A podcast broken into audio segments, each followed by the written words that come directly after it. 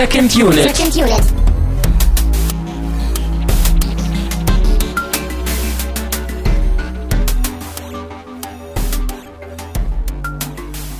Herzlich willkommen zu einer neuen Ausgabe der Second Unit. Mein Name ist Christian Steiner und wir haben heute mal wieder ein, ja, doch etwas außergewöhnliches Thema, vielleicht etwas Besonderes. Wir reden heute über einen konkreten Kinderfilm und dazu habe ich mir auch einen sehr kompetenten Gast eingeladen. Das ist der Rochus Wolf. Hallöchen.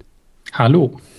Ja. Schön, dass ich da sein kann. Du bist, ähm, glaube ich, auch als Autor des Kinderfilmblogs sehr, sehr gut hier aufgehoben in dieser Sendung, um mir und hoffentlich auch dem Publikum ja ein bisschen vielleicht auch Kinderfilme zu erklären.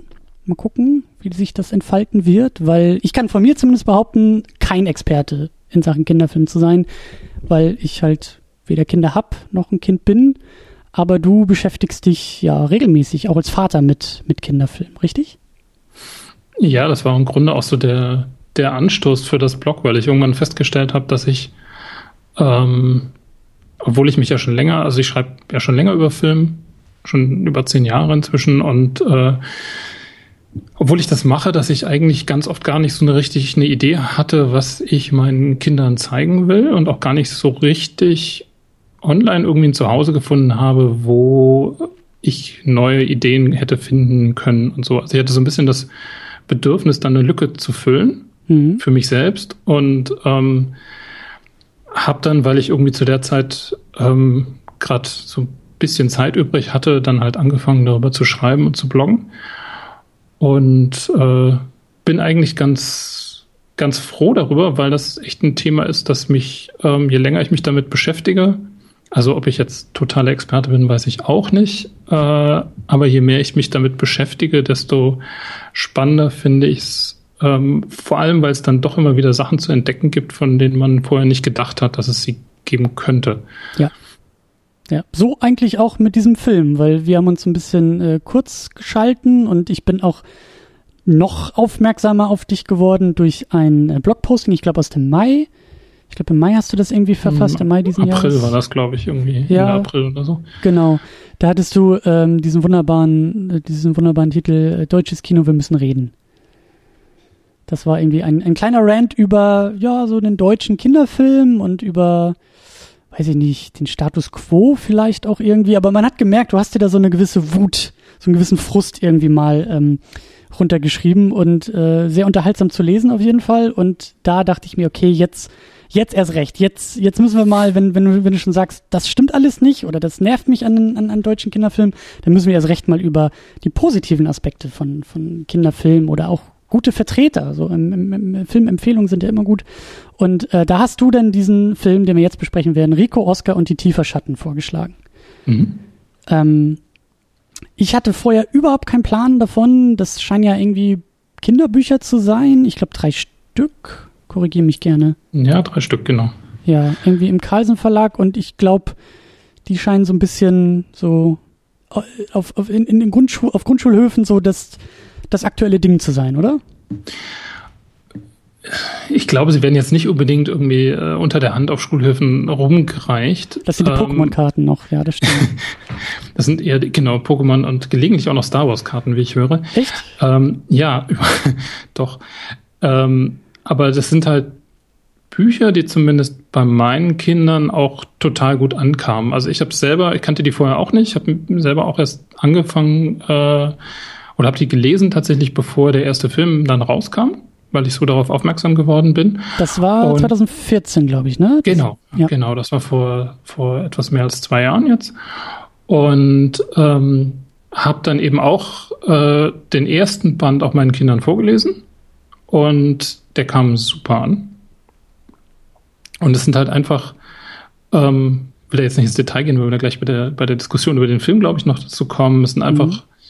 Bücher, die ähm, super spannend sind und sehr klar ähm, auf Augenhöhe der Kinder, was man immer so ein bisschen, das ist ja immer so eine Stereotype, aber da funktioniert es tatsächlich. Es wird halt klar auch aus einer, aus der Sicht einer Figur geschrieben. Ähm, und beschrieben, die halt auch noch ein bisschen besonders ist und dadurch wird das halt für die Kinder sehr, sehr lebendig und es ist ähm, für uns, also wir, wir leben ja in Berlin, ist es äh, dann auch nochmal eine Sache, weil es halt hier in Berlin lebt, auch in einem Kiez, den ich recht gut kenne, weil wir da früher mal gewohnt haben. Ähm, und es ist halt auch noch eine total spannende Kriminalgeschichte, die so nicht nur ein bisschen an Emil und die Detektive erinnert. Ähm, und das ist halt dann einfach schon, also wenn man das sagen kann, ohne Kästner oder dem Autor Andreas Steinhöfel zu nahe zu treten, dann heißt das natürlich schon, also hat das halt auch ein, finde ich, ein qualitatives äh, Merkmal. Ja. Das ist schon echt ganz gut.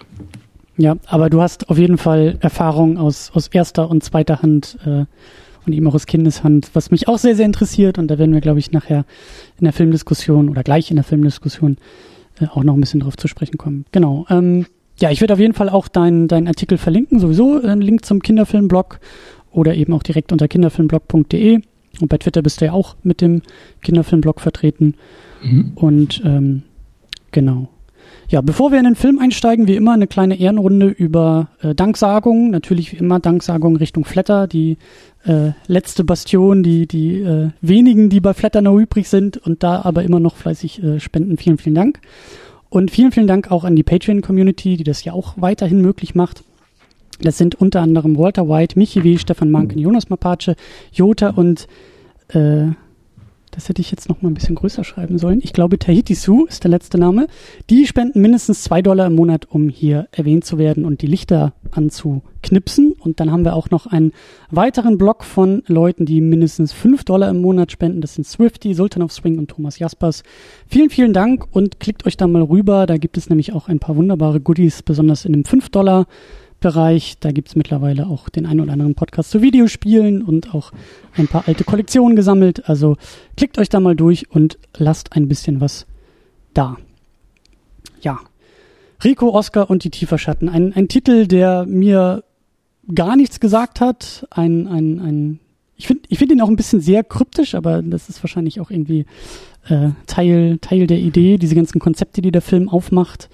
Äh, und diese auch sehr wie gesagt, ich bin so der Außenstehende, ne? Ich bin, ich bin, ich, ich, ich habe keine eigenen Kinder, meine, meine kleinen Geschwister sind auch alle zu alt, aber ich denke mir, ich habe das Gefühl, dass der Film und auch diese Geschichte sehr, sehr gut so mit, mit, mit sehr süßen Kinderkonzept irgendwie arbeitet. Also vielleicht kannst du ja mal versuchen, den, den Plot so ein bisschen ähm, zusammenzufassen, weil ich glaube, die Leute, die hier zuhören, den vielleicht auch noch gar nicht so sehr kennen, diesen Film.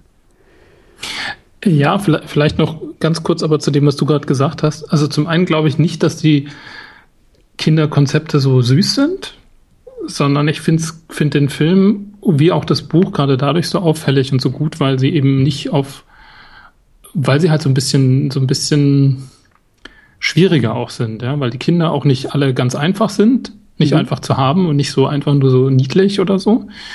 Ähm, und das halt eine, eine große Stärke ist, die, glaube ich, auch den Andreas Steinhöfer als Autor ausmacht, dass er da halt tatsächlich komplex und noch so ein Stereotyp irgendwie lebensnah schreibt, ohne dass es halt immer gleich so furchtbar bedenkenschwer wird.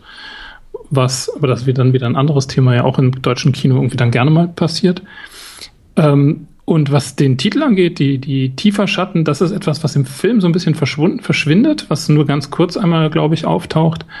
Ähm, Im Buch haben die Tieferschatten eine viel, also der Begriff hat so eine viel größere Bedeutung und das vielleicht auch als Einstieg ähm, in die in den Plot. Also es geht um die äh, beiden Jungs aus dem Titel, Rico und Oscar, ähm, die sich mehr oder minder zufällig ähm, vor dem Haus von Rico treffen. Rico, Rico Doretti lebt mit seiner Mutter, die ist alleinerziehend ähm, in der Diefenbachstraße in Berlin-Kreuzberg. Und ähm, Rico ist, wie er das nennt, tiefbegabt. ja. Das heißt, er hat etwas Schwierigkeiten, zum Beispiel ähm, sich, sich zu orientieren in der Stadt.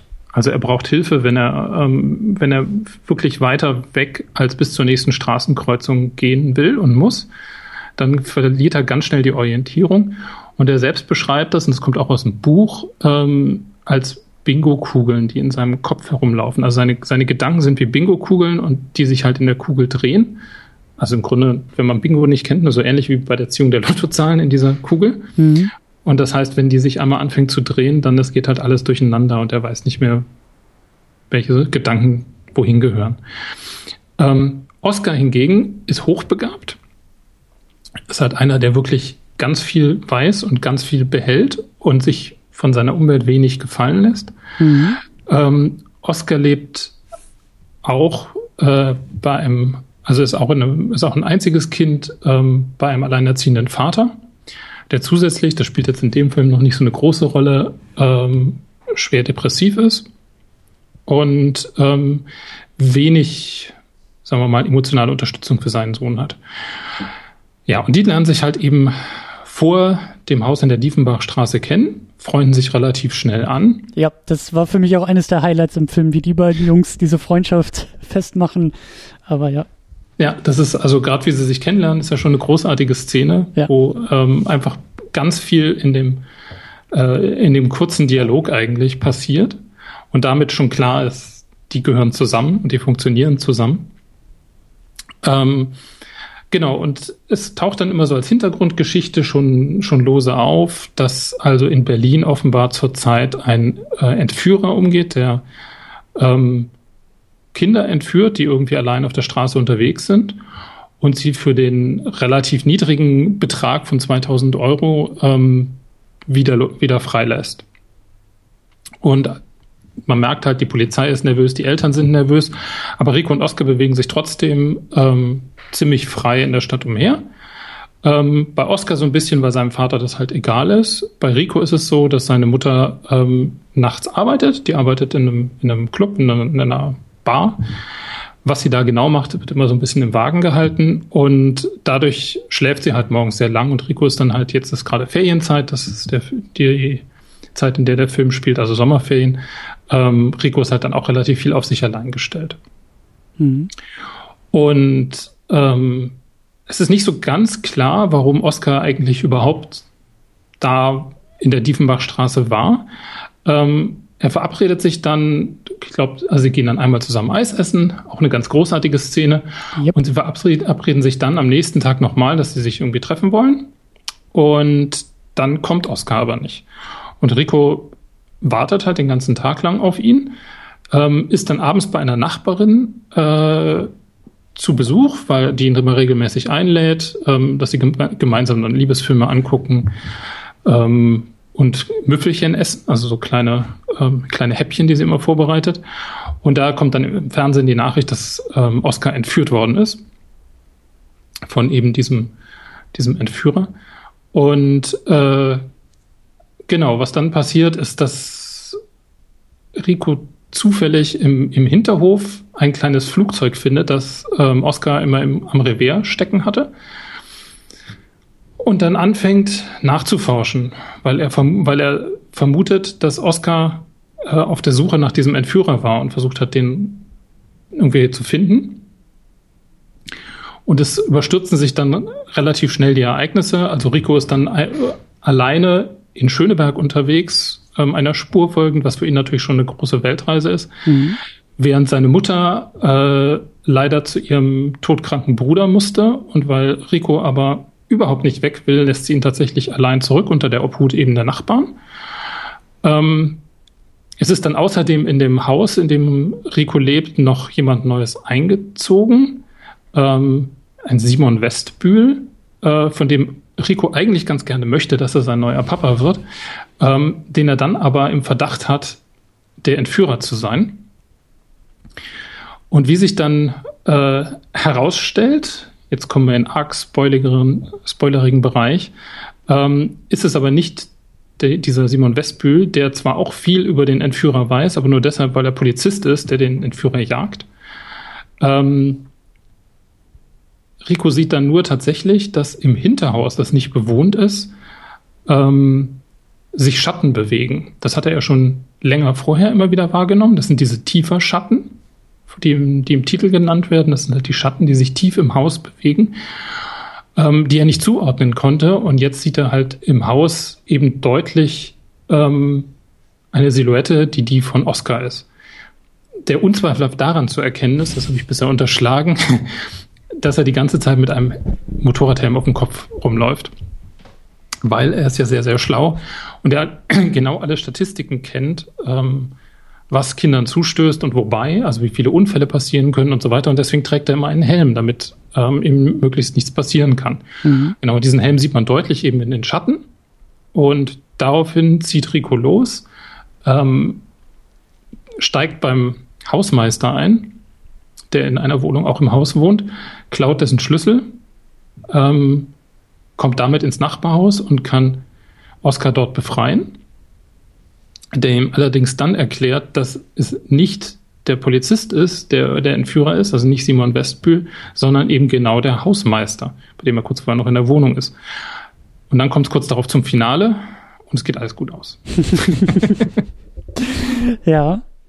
Ähm, ich war sehr überrascht bei der, bei der Filmsichtung, wie spannend der Film eigentlich auch ist. Und dass er ja auch gleich irgendwie mit dieser Entführungsgeschichte aufmacht.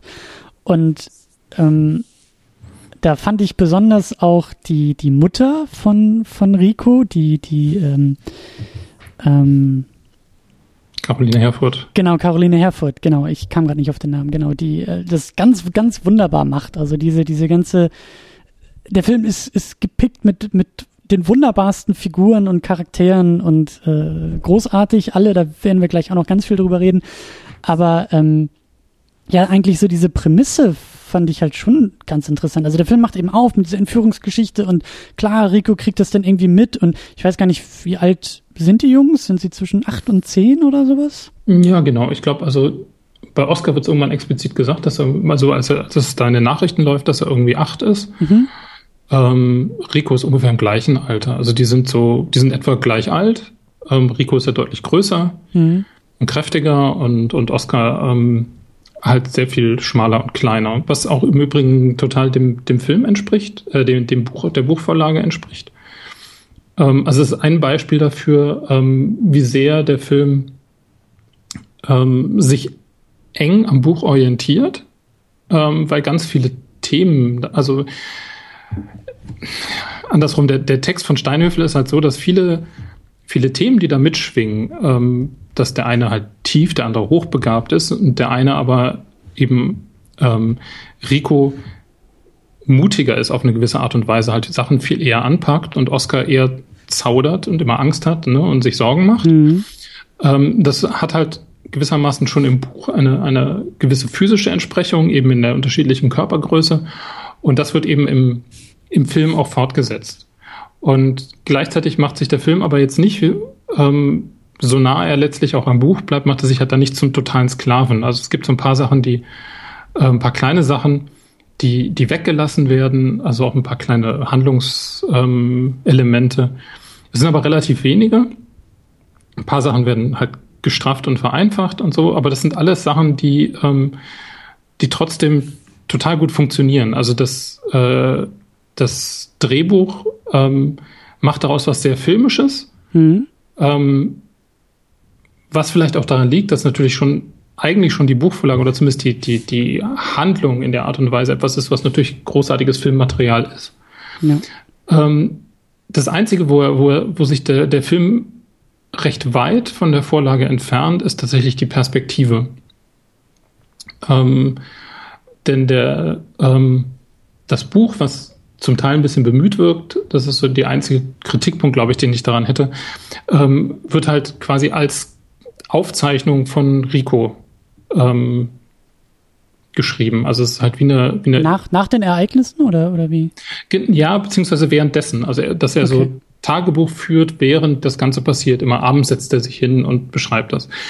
Das führt dazu, dass halt im Buch irgendwie diese Perspektive des in Anführungszeichen ähm, Tiefbegabten natürlich nochmal stärker wird weil halt, ähm, also im, im Film gibt's ja zum Teil diese, diese kurzen Einwürfe, ne, wo, wo er irgendwelche Begriffe mhm. erläutert. Mhm. Und das ist halt etwas, was im, im Buch quasi eher dadurch eingebettet ist, dass er, während er das aufschreibt, dann halt nachguckt, was bedeutet denn der und der Begriff und sich dann so ein bisschen seinen eigenen Reim mhm. drauf macht. Also das wird da wieder aufgenommen. Das ist im Film, finde ich, eher so ein leichtes, halt einfach ein eher ein rein komisches Element. Im, im Buch ist es schon noch mal ein bisschen ambivalenter. Mhm. Und ähm, der Film macht das natürlich, versucht das natürlich dadurch so ein bisschen nachzuahmen. Also er, letztlich könnte er sich nicht strikt daran halten und er versucht es halt dadurch nachzuahmen, dass er halt im Grunde immer bei, bei Rico bleibt. Also dass vieles, was halt mit, ähm, mit Oscar passiert, erst klar wird, wenn Rico das quasi verstanden und gelöst hat. Mhm. Ja, also speziell jetzt diese Entführung und so. Das bleibt halt genauso. Gleichzeitig wird aber halt diese, die Stimme von, von Rico, der ähm, das Buch erzählt, ähm, die verschwindet halt so ein bisschen im Film. Das ist, glaube ich, aber fast zwangsläufig. Ja, das ist ja oft so, dass das Buch eher oder Bücher gut erste Perspektive benutzen können und Filme ja zwangsläufig auf, auf eine dritte Perspektive irgendwie oder eher dritte Perspektive ähm, ja so ein bisschen, ein bisschen verdammt sind.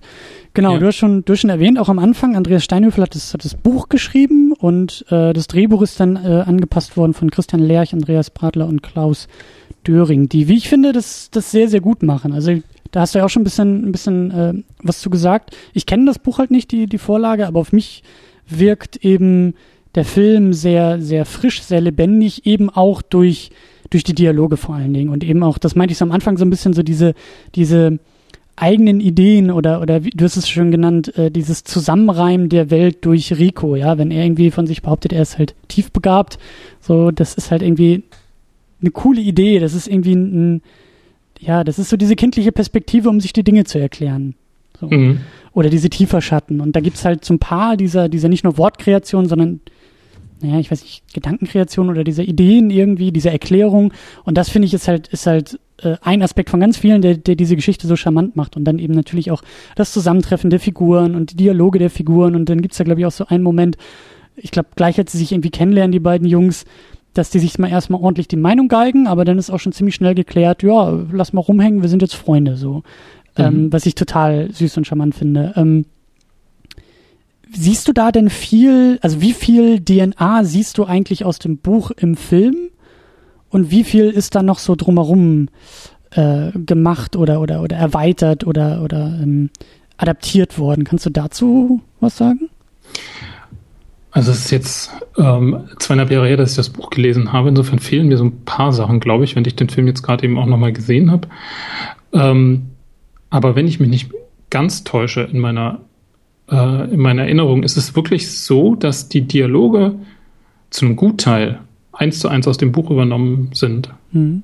Ähm, da ist auch wirklich so, ist es auch wirklich so, die sind kaum, also da kann man nicht wirklich viel dran verbessern, ja. wenn man so will. Also man kann es eigentlich nur schlechter machen.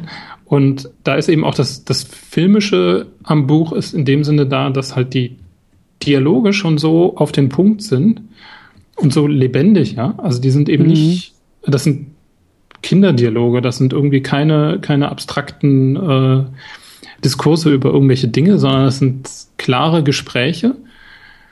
Ähm, und da was dran zu ändern, wäre gar, also außer kürzen, ja, ich meine, das ist natürlich passiert und es sind, fallen Sachen weg und äh, die Szene in der Eisdiele zum Beispiel, die ja ganz wunderbar ist, die ist eigentlich, wenn ich mich nicht ganz täusche, erst im zweiten Buch, ähm, ist aber ein großartiger Moment, ja, also es mhm. ist ja mhm. diese Szene, also wo Anke Engelke die, äh, die Eisverkäuferin spielt und ähm, wo halt die beiden Jungs auch nochmal in ihrer Art und auch in ihrer Art, wie sie mit Konflikten umgehen, so ein bisschen charakterisiert werden. Also ja. wo, der, wo die Eisverkäuferin Rico so ein bisschen auflaufen lässt, der halt Schwierigkeiten hat, irgendwie ähm, genau zu sagen, was er will und, und äh, auch mit Zahlen so ein bisschen auf Kriegsfuß steht und so.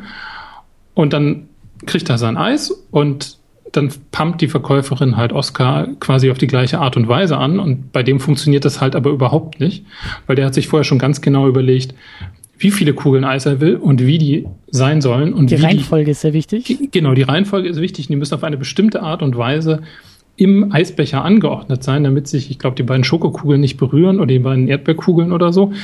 Und treibt damit auf seine Weise dann die, die Verkäuferin halt leicht in den Wahnsinn, weil die damit halt wiederum nicht umgehen kann. Ne? Mhm. Und das ist halt so ein, ähm, genau, das ist aber eben, wenn ich mich recht erinnere, wie gesagt, auch in dem Buch drin, also dann eben im zweiten Band. Also das heißt, die Dialoge und viele dieser Szenen sind weitgehend übernommen. Also es gibt so ein paar Sachen, die dann, wo es dann abweicht. Ähm, es gibt auch ein paar Szenen, die, die letztlich im Film irgendwie, äh, im Buch ganz anders passieren, aber ähm, gerade diese Kernszenen, wie die, die Szene, wo sie sich das erste Mal treffen und ähm, bestimmte ähm, Gespräche, wo es halt dann wirklich um die, um die Wurst geht, ähm, die sind nahezu identisch zum Buch, wenn ich mich nicht täusche. Mm, das klingt so, als ob eben die Stärken, die größten Stärken des Filmes auch die Stärken des Buches sind. Würde ich sagen. Also, ja, das würde ich auch sagen. Okay. Ähm, umgesetzt ist der Film von äh, Nele Leana Vollmer. Ich weiß nicht, ob dir der Name mehr sagt als mir. Ich glaube, sie hat auch, also es gibt ja eben drei Bücher und mittlerweile auch drei Filme. Ich glaube, mhm. den dritten Teil hat sie dann auch wieder inszeniert. Beim zweiten war sie, glaube ich, nicht dabei. Ähm, ist, ist, ist sie so ein, also sagt, sagt dir der Name was? Kennst du noch andere Filme? Also ist sie so in diesem Kinderfilmbereich irgendwie äh, aktiv oder? Nee, im Kinderfilmbereich eher nicht. Also sie hat davor, das ist glaube ich der, den man noch am ehesten kennt, ähm, hatte sie Maria im Schmeckt's nicht inszeniert. Stimmt, das hatte ich, ja. Hm. Genau, und hatte davor ähm, ein paar Sachen gemacht, die, die mir jetzt auch nichts weiter sagen. Ähm, und ich hatte sie nach dem ersten Film interviewt, also hatte ich einen Termin mit ihr und ähm, da war schon klar, dass sie halt den zweiten Film nicht macht, ähm, weil sie, das war zumindest ihr ihre Erklärung damals, weil sie halt irgendwie ähm, auch mal auch Zeit mit ihrer mit ihren eigenen Kindern oder ihrem eigenen Kind verbringen wollte, ähm, weil halt eben die Produktion wohl doch relativ zeitaufwendig natürlich ist. Mhm. Und ähm, ich bin aber froh, dass sie dann zum dritten Film wieder dazugekommen ist, weil ich den zweiten Film deutlich schwächer fand als, ähm, als den ersten und den dritten jetzt wieder besser. Mhm. Also was, weil es ist ja immer schwierig, das dann auf irgendwas zurückzuführen, auf irgendwas, eine einzelne Sache, was ein bisschen sicher auch im Drehbuch lag, aber der zweite Film war mir deutlich zu sehr in Richtung Slapstick und, und sowas gedreht. Mhm. Ähm, genau, und beim ersten also bei, bei Rico aus Ganti Tieferschatten fand ich aber, dass sie das eben sehr gut getroffen hat. Also das ist auch der, der Ton des Films, was ja also jetzt nicht nur vom Drehbuch her, sondern auch von der, von der Inszenierung her bestimmt ist, ähm, halt auch den Ton des, des Buchs ähm, tatsächlich sehr gut wiedergibt. Und, und das sagst du, kippt im zweiten Teil denn eher in Richtung Slapstick, was im Buch gar nicht so das äh, herausragende genau. Element war. Okay. Genau. Ja, dann haben wir einen riesengroßen Cast, wie ich finde. Zumindest mhm. ähm, auch was, was, was die Erwachsenen angeht. Das war sehr schön. So, du hast schon erwähnt, Anke Engelke, die da so einen ganz kurzen, kleinen Cameo-Auftritt als Eisverkäuferin hat und da auch so ein bisschen diese, das macht sie wunderbar, diese, diese grimmige, bisschen böse Eisverkäuferin. Aber ähm, die beiden Jungs sind natürlich ganz wichtig. Also wir haben Anton Petzold als, als Rico und wir haben Juri Winkler als Oscar. Die natürlich Kinder sind und äh, mit Kindern oder Kinderschauspieler, das ist, glaube ich, alles nicht, also gerade auch für die Regisseurin alles nicht, nicht so einfach.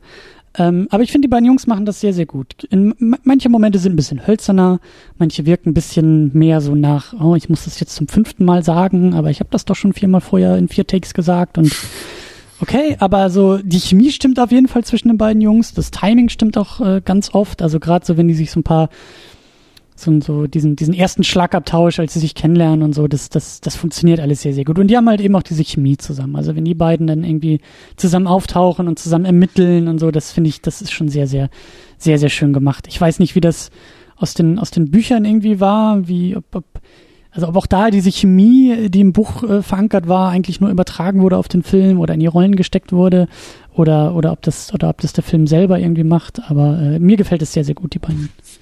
Ja, ich fand, fand die auch großartig. Also ich habe die beiden auch gesprochen beim, hatte, die waren auch bei Interviews da und ähm, da merkte man auch, dass es halt auch persönlich zwischen den beiden, ich will jetzt nicht sagen, ich weiß nicht, ob die dicke Freunde sind oder so, aber ähm, dass sie sich halt auf jeden Fall verstehen, ja, und dass mhm. es halt funktioniert. Und gleichzeitig war es halt schon so, dass äh, man denen dann auch anmerkte, dass sie halt so eine gewisse Gelassenheit einfach tatsächlich mitbringen und sich von dem ganzen Brimborium nicht zu sehr haben beeindrucken lassen. Hattest du sie denn bei dem ersten Film äh, interviewt oder war das schon bei einer Fortsetzung? Nee, nach dem ersten Film war das. Okay. Das wäre bestimmt auch nochmal spannend irgendwie. Oder, oder hast du danach nochmal mit denen irgendwie gequatscht? Danach nicht mehr, nee. Okay, weil ich kann mir vorstellen, so die Filme, die haben ja vielleicht dann auch ein bisschen, naja, ne, so Kinofilme und dann drei Stück davon. Vielleicht ist danach auch ein bisschen weniger Gelassenheit und ein bisschen mehr Star-Allüren äh, dazugekommen, aber ja. Ja, weiß ich nicht, müsste man mal gucken. Aber es ist halt auch so, also Juri Winkler hat ja vorher schon auch ein paar kleine Filmrollen gemacht. Mhm. Der war so ein bisschen bisschen mehr aktiv schon und ähm, hat jetzt, glaube ich, auch demnächst irgendwie noch mal, noch mal eine kleine Rolle oder auch eine größere, das weiß ich nicht so ganz genau, während ähm, das halt bei Atom Petzold ähm, der, soweit ich weiß, hat er da quasi sein, sein Debüt irgendwie gehabt, also definitiv im Film. Mhm. Ähm, und es wird jetzt mal interessant zu sehen, ob das halt, ähm, ja, ob bei denen das halt, ob und wie das bei denen halt weitergeht. Weil ich glaube, so für Hauptrollen haben sie erstmal ein bisschen quasi das Problem, in Anführungszeichen, dass sie jetzt halt so ein bisschen auf diese Rollen natürlich jetzt, mhm. ähm, ja, das sind halt Rollen, die wird man so schnell nicht los. Ähm, aber es wird, glaube ich, ganz spannend, weil spielen können sie beide. Ja. Das trägt auch, finde ich, wirklich viel von dem Film. Also, wie du gesagt hast, gab es ein paar Szenen, die so etwas hölzern sind. Ähm, wobei das für mich gar nicht so richtig ins Gewicht fiel. Also ich kenne auch Szenen, wo Kinder tatsächlich so miteinander sprechen und das manchmal so ein bisschen klingt, als wäre es hölzern. Ähm, und in denen, wo es ein bisschen drauf ankommt, wo es ein bisschen emotionaler wurde und so, da fand ich das, fand ich die beiden schon ziemlich überzeugend. Ja. Ja, ja überzeugend ist das, ist, ist das richtige Stichwort. Also das, das sind sie auf jeden Fall. Ähm, ja, und wie gesagt, dann gerade die Erwachsenen, finde ich, finde ich, sind auch sehr, sehr gut besetzt und auch die Figuren manchmal sehr kauzig, zum Beispiel eben Axel Prahl als, als Marak, als dieser Hausmeister war er, ne? mhm. ne? der, der auch manchmal so, der hat dann auch so sein, sein, seine kleinen, kleinen Spielchen, die er mit Rico spielt. Er bezeichnet ihn, glaube ich, immer als Agent. Ich weiß gar nicht, wie, was hat er mit Agent Moretti. Agent Moretti, genau. Und ähm, ja, also auch, auch super besetzt und gerade am Ende, als er dann ja so der, der Bösewicht eigentlich dieser ganzen Geschichte wird, dann ist bei mir der Groschen halt auch gefallen, warum man Axel Prahl irgendwie in die Rolle packt.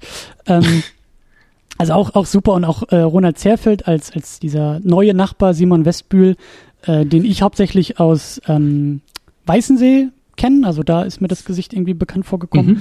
ähm, der aber auch diese, diese, diese Rolle, äh, finde ich, super macht, so ein bisschen dieses, dieses, also so dieses warme, ja, Rico den ja auch gleich als Ersatzvater seiner Mutter so ein bisschen schmackhaft machen will, also das, äh, ist auch sehr süß, wie er, wie er den neuen Nachbarn dann gleich irgendwie in die Wohnung zerrt und sagt, so, jetzt setze ich mal hier zu meiner Mama hin und jetzt trinkt ihr mal einen Kaffee so und äh, stellt dann auch schon gleich die richtigen Fragen. ja, hast du eine Frau, hast du eine Freundin? So, warum nicht? Ist doch schön hier, hallo, das ist meine Mama. ähm, total süß. Ähm, Genau, also also die beiden, die beiden Männer und eben auch äh, Zerfeld, der dann ja eben so ganz kurz auch so als möglicher Täter dann ja äh, äh, vorkommt, ähm, finde ich, passt halt auch. Also ich saß dann auch davor und dachte, ja, okay, hm, irgendwie vielleicht, vielleicht, also, ne, so dieses, vielleicht zu sehr nice guy und das hätte auch funktioniert für mich. Also da haben sie, da haben sie auch in den Besetzungen alles richtig gemacht. Und natürlich, die mhm. spielen auch super, die beiden. Ja. Ähm, David Cross ist auch noch dabei. Äh, mhm. Ich habe ihn, glaube ich, bis zum Schluss übersehen. Ich bin dann in der IMDb so ein bisschen drüber gestolpert. Er hat, glaube ich, den, den also ich, in der IMDb steht als Rainer Kiesling, er war doch, glaube ich, dieser Nachrichtensprecher? Nein, nein, nein, nein. David Cross ist der Nachbar, der ähm, Rico da mit dem Mercedes irgendwie nach, mit nach Schöneberg. Ach ja, stimmt. Guck, den habe ich schon genau. wieder komplett vergessen. Aber der, ist, er ist auch gar nicht so sehr dabei, ne? Ich glaube, so zwei, drei Momente gibt's mit ihm. Genau, es gibt irgendwie zwei oder drei Szenen. Das sind so Sachen, ähm, also die, die, die ganze Hausgemeinschaft so, das ist irgendwie was, was im Buch mehr Platz bekommt. Mhm. Ähm, was ich auch eine der Qualitäten, tatsächlich eine der Qualitäten vom Buch finde, die im Film halt nicht reproduziert wird, der dazu ähm, sich aber halt so ein bisschen fokussiert. Also der, der, der halt stärker irgendwie auf die Handlung schaut, während äh, das Buch halt das so ein bisschen sich ein bisschen mehr Zeit nimmt, quasi die Atmosphäre, diesen Kontext irgendwie zu schaffen. Wie, Und dick, da, wie, wie, wie, wie dick ist das Buch? Das ist nicht furchtbar dick. Also es ist so ein, so ein etwas dickeres Taschenbuch. Okay. Aber das ist, ähm, also das ist auch gut vorzulesen und in, in, also es ist jetzt nicht so, als ob das Buch irgendwie dann zu so einer Milieustudie oder so wird, sondern das macht es mehr nebenbei, gibt aber halt dieser Hausgemeinschaft einfach so ein bisschen mehr Raum, wenn man so will. Also es gibt ja so ein paar Figuren, die, die, die da jetzt auftauchen, also eben diese Frau Darling, ähm, bei der Rico immer zum Abend, äh, abends zum Fernsehgucken hingeht, die ja von, von Ursula Monn gespielt, das ist eine ganz super Figur. Ähm, die zum Beispiel, das wird halt im Film, äh, im Buch noch ein bisschen weiter ausge unterfüttert, was das für eine Figur ist. Es wird ja so angedeutet, dass sie irgendwie, dass der nicht besonders gut geht, seelisch und so. Und ähm, das gleiche gilt halt für, für einen Rainer Kiesling, der hat dann im, im Film ähm, taucht, der taucht im zweiten Film noch mal ein bisschen mehr auf, wo er halt mit seinem, mit seinem Partner zusammen irgendwie an die Ostsee, an der Ostsee Urlaub macht und Rico und Oscar da irgendwie wiederum in irgendeine Diebstahlgeschichte reinstolpern und dann mit, äh, mit ihm halt wieder zurückfahren nach Berlin. Mhm. Ähm, und auch der ähm, Herr Fitzke, den Milan Peschel spielt, mhm. ähm, der wird im Buch auch schon so ein bisschen mehr, ähm, spielt schon ein bisschen mehr eine Rolle. Der hat ja hier einen total schönen Auftritt, da, wo er sich mit, ähm, mit Oscar zofft. Das finde ich ist eine der großartigsten Szenen in Stimmt, dem ganzen der Film. Oscar gibt ihm nicht nach. So, genau. Die, die, die beiden Jungs und gerade der Rico, ich glaube, Rico muss sich öfter mal was von dem Nachbarn da anhören und Rico ist auch ein bisschen eingeschüchtert und Oscar äh, kennt den Nachbarn ja gar nicht so sehr und ich, ich weiß gar nicht mehr, was er. Ich glaube, er hat ihm noch irgendwie sowas an den Kopf geknallt oder irgendwie sowas, von wegen, nur weil ich ein Kind bin, heißt das noch lange nicht, dass man irgendwie, ich weiß gar nicht mehr, was er zu ihm sagt, dass man so arrogant mit mir umgehen kann oder irgendwie sowas. Genau, ich lass mich nicht, nicht schlecht behandeln, nur weil ich ein Kind bin. Also so war das, genau, ja, ja, super Satz. Ja, genau, ein großartiger Satz, der ja dann später auch von, von Rico irgendwie auch nochmal verwendet wird. Also wo halt ja. irgendwie klar ist, er, er, er lernt da halt auch was von, von seinem Freund. Ja. Das sind so kleine Momente, wo das irgendwie mit, mit auftaucht. Ja. Genau, und Herr Fitzke spielt später noch eine ganz große Rolle in den, in den beiden anderen Büchern. Ähm, genauso wie ähm, die Ellie Wandbeck, die man nur ganz am Anfang ganz kurz sieht. Ähm, Katharina Thalbach, die da in dem äh, in der Bingo, äh, in dem Bingo-Saal, wo ja. äh, Rico und seine Mutter am Anfang des Films Bingo spielen gehen, da ist sie ja die, die äh, Konferencière, die irgendwie den ganzen Laden schmeißt. Ähm, genau, die spielt halt später dann noch mal eine größere Rolle. Aber nicht in diesem Film, da ist sie wirklich nur in den ersten Stimmt. fünf Minuten irgendwie mal zu sehen. Stimmt, ich hatte sie auch schon wieder ganz vergessen, ja. Ja, ähm, ja. also ein, ein, ein, ein großer Haufen, ein, ein großartiger Haufen auch, besonders in diesem Haus von, von kauzigen, schönen Figuren und, und Charakteren irgendwie. Und äh, das kann ich mir sehr gut vorstellen, dass, dass du sagst, dass das im Buch alles noch so ein bisschen, also das, diese Welt des Hauses eigentlich, dieses, dieses große Wohnhaus in Berlin mit diesen ganzen verschiedenen Figuren und Charakteren, die eben auch, wie ich, also ich habe so den Eindruck, dass die eben auch so aus dieser Kindperspektive alle noch so ein bisschen überspitzter sind, als sie vielleicht in Wirklichkeit sind. Also das, diese Art und Weise, wie, wie dieser, dieser, dieser fiese Nachbar da, ich, ich vergesse den Namen schon wieder, ähm, Petzold oder wie, wie, wie hieß er? Nee, der, der Nachbar ist ähm, Fitzke. Fitzke, genau. Also der wirkt auf mich so extra fies, weil es aus der Perspektive von Rico ist und Rico sich halt so ein bisschen von ihm einschüchtern lässt. So. Und, und das, mhm. das gefällt mir eben sehr, sehr gut, dass, wie gesagt, diese, diese, diese Hausbewohner und Figuren alle so ein bisschen, ein bisschen überspitzter und vielleicht auch überzeichneter sind, als sie in Wirklichkeit irgendwie sein könnten, aber ähm, das ist vielleicht so diese, diese Kinderperspektive. Aber genau, was ich am Anfang noch, noch ähm, wo ich wieder ein bisschen äh, zurück den Bogen schlagen will, ist halt eben diese, diese Geschichte, also diese Entführungsgeschichte und eben auch dabei die Mutter. Ähm, ja.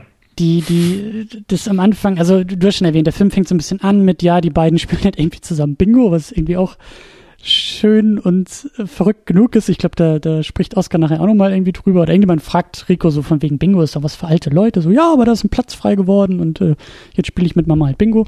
Ähm, aber das ist diese Mutter, ich finde ich finde die Mutter total klasse. Also die ist halt, diese Beziehung zwischen ihr und ihrem Sohn und Rico, das ist so, das ist sehr warm und sehr, sehr, ähm, es ist auch so, so unperfekt, was ich so toll finde. Mhm. Weil Rico gerade am Anfang, er sieht das irgendwie im Fernsehen und äh, er fährt das ja auch irgendwie so, es gibt diesen Entführer, diesen Mr. 2000, der immer nur 2000 Euro von den Eltern dann haben will und das ist ein großes Thema und man merkt auch, dass Ricos Augen größer und Ohren größer werden, als er das hört und sich auch so seine Gedanken macht und dann auch zu seiner Mutter irgendwie geht, Mensch, Mama, sag mal, wenn ich entführt werde, ähm, hast du überhaupt 2000 Euro? Und sie tut das halt so auf diese Erwachsenen, also was ich halt nachvollziehbar finde, so auf dieser Erwachsenen-Ebene so ein bisschen ab. Und ich glaube, sie macht auch so einen Scherz irgendwie drüber, von wegen, ach Mensch, äh, ich weiß, ich weiß gar nicht mehr genau, was sie da sagt, so, ne? Aber das, sie tut es ein bisschen belustigend ab und merkt dann erst, was für einen Fehler sie eigentlich gerade gemacht hat, weil sich ihr Sohn richtig Sorgen jetzt macht, weil sie diese 2000 Euro nicht auf dem Konto hat. Und versucht das aber dann wieder alles ein bisschen zu retten. Und das fand ich halt so unglaublich sympathisch, dass sie gleich am Anfang eben nicht so als als die perfekte Übermutter irgendwie eingeführt wird, sondern das halt irgendwie auch so ein, also die Beziehung zwischen ihr und ihrem Sohn ist irgendwie so auf starke Augenhöhe, aber sie ist halt eben nicht perfekt und sie ist nicht die Übermutter, sondern sie sagt dann auch manchmal so ein paar Sätze, die dann nicht ganz so ankommen, wie sie vielleicht gedacht waren und das finde ich halt irgendwie sehr, sehr schön. Ja, und das ist, also wir haben es glaube ich noch gar nicht erwähnt, ne? die Mutter wird von Caroline Herford gespielt mhm. und ähm, ich finde die auch eine großartige Figur in dem Film, eben genau aus, also aus den Gründen, die du gerade schon genannt hast. Und sie ist halt eine, eine, eine realistische Mutterfigur. Ja. Also ohne jetzt den Realismuswert darin irgendwie zu sehr betonen zu wollen, aber sie ist halt, ähm, sie ist halt da für ihren Sohn, also und sie, sie liebt den unfassbar und es wird auch immer wieder klar, dass er quasi der, der, der ihr Augenstern ist und ihr, das Zentrum ihres Lebens. Mhm. Und gleichzeitig muss sie halt tun, was sie tun muss, um irgendwie Geld ranzuholen und ähm, ist halt viel nicht zu Hause und äh, hat diesen Sohn, der halt mit seiner Tiefbegabung halt die eine oder andere Schwierigkeit hat. Und es gibt in dem Film an, in tausend kleinen Details ähm, so Hinweise darauf, wie viel sie sich darum sorgt und wie viel sie ähm, dafür sorgt, dass das irgendwie funktioniert und wie viel sie so schwer es ihr manchmal auch fallen mag, irgendwie quasi ihr eigenes Leben komplett auf die Reihe zu kriegen, das halt mit größtmöglicher Gelassenheit macht, ja. ähm, um für ihren Sohn halt da zu sein und um den, also für den halt irgendwie das Zuhause zu bieten. Und diese Szene, wo sie sich mit ihm streitet, weil sie irgendwie wegfahren muss zu ja, ihrem an die muss ich auch gerade denken, ja, die ist auch super. Und das ist unfassbar, ja. Und er, und äh, er halt zu Hause bleiben will, weil er halt jetzt endlich mal einen Freund hat und Oscar treffen will der dann nicht kommt, auch noch prompt, ähm, aber wo sie sich halt streiten, weil sie muss, das Taxi steht vor der Tür und sie muss zum Zug und ähm, wo dann klar ist, so sie lässt ihn halt hier, ja, also sie lässt ihn zurück. Zum einen, weil sie komplett damit überfordert ist, ähm, diesen Streit irgendwie zu Ende zu bringen, weil sie das nicht kann. Mhm. Aber auch, weil sie halt genau versteht, dass es für ihn überhaupt nichts wert ist, zu ihrem Bruder zu fahren, von dem er das letzte Mal vor ein paar Jahren was gehört hat, so ungefähr. Mhm. Und äh, er aber jetzt halt gerade diesen Freund gefunden hat und der ihm halt über so viel bedeutet und gleichzeitig halt auch das, das Zutrauen, dass sie ihm halt zutraut, er schafft das auch allein, weil sie weiß, er ist ja auch sonst viel allein. Das ist etwas, was er ihr dann vorwirft. Ähm, was ihr natürlich wehtut, aber dass sie halt dann nicht ausflippt also, sie, also erstmal flippt sie aus und dann fasst sie sich und geht halt irgendwie dann anders damit um. Und, das und sie nimmt ihn dabei ja noch weiterhin ernst. Also es ist eben genau. nicht so dieses, äh, sie, sie ist dann nicht die, die Erwachsene, die dann sagt, ach, jetzt komm mit, Jung, weil ne, so deine Sorgen sind viel unwichtiger als meine Sorgen, sondern sie versucht das irgendwie alles in Balance zu halten. Genau.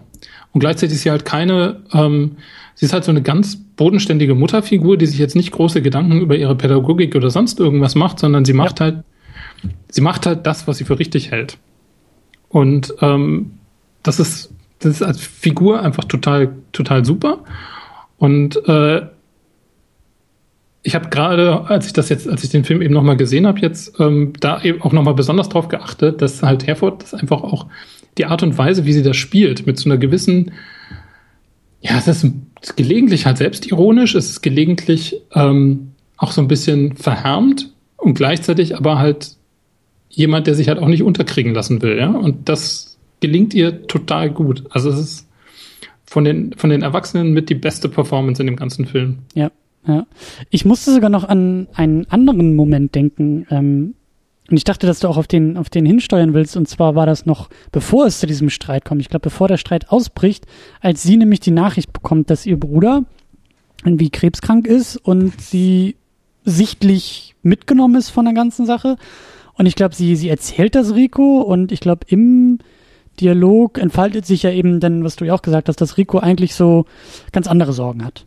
Ne? Mhm. Oscar soll eigentlich vorbeikommen und oh, heißt das jetzt, ich muss da mitkommen und aber ich war doch verabredet und mein neuer Freund Oscar und das ist mir eigentlich alles gerade viel wichtiger als dein blöder Bruder. So, das sagt er so jetzt nicht, aber das ist ja eigentlich das, worum es ihm geht. Und da fand ich halt diesen, diesen Moment so cool, als eben, ja, sie dann fast schon so, so, also sie sagt, sie, sie knallt ihm das dann irgendwie so vor und sagt, Mensch, Rico, weißt du was? Also mein Bruder ist jetzt hier irgendwie kurz vorm Sterben und eigentlich könnte ich da auch mal ein bisschen Mitgefühl von dir gebrauchen. Und mhm. das fand ich halt so cool, weil das halt wirklich, das war so komplett auf Augenhöhe auf einmal. Das war so, wie du sagst, das war jetzt nicht irgendwie pädagogisch komplett äh, mit Theorie und irgendwie sonst was unterbaut, sondern es war ihr Bauch, der gerade gesagt hat, boah, mir geht's gerade richtig scheiße. Und äh, auch eben, also das, das war nicht so diese, ja, das war nicht so diese Erwachsenenperspektive, das war nicht so diese Mutterperspektive, das war einfach nur, mir geht's gerade richtig doof und du könntest auch mal irgendwie an mich denken bei der ganzen Sache.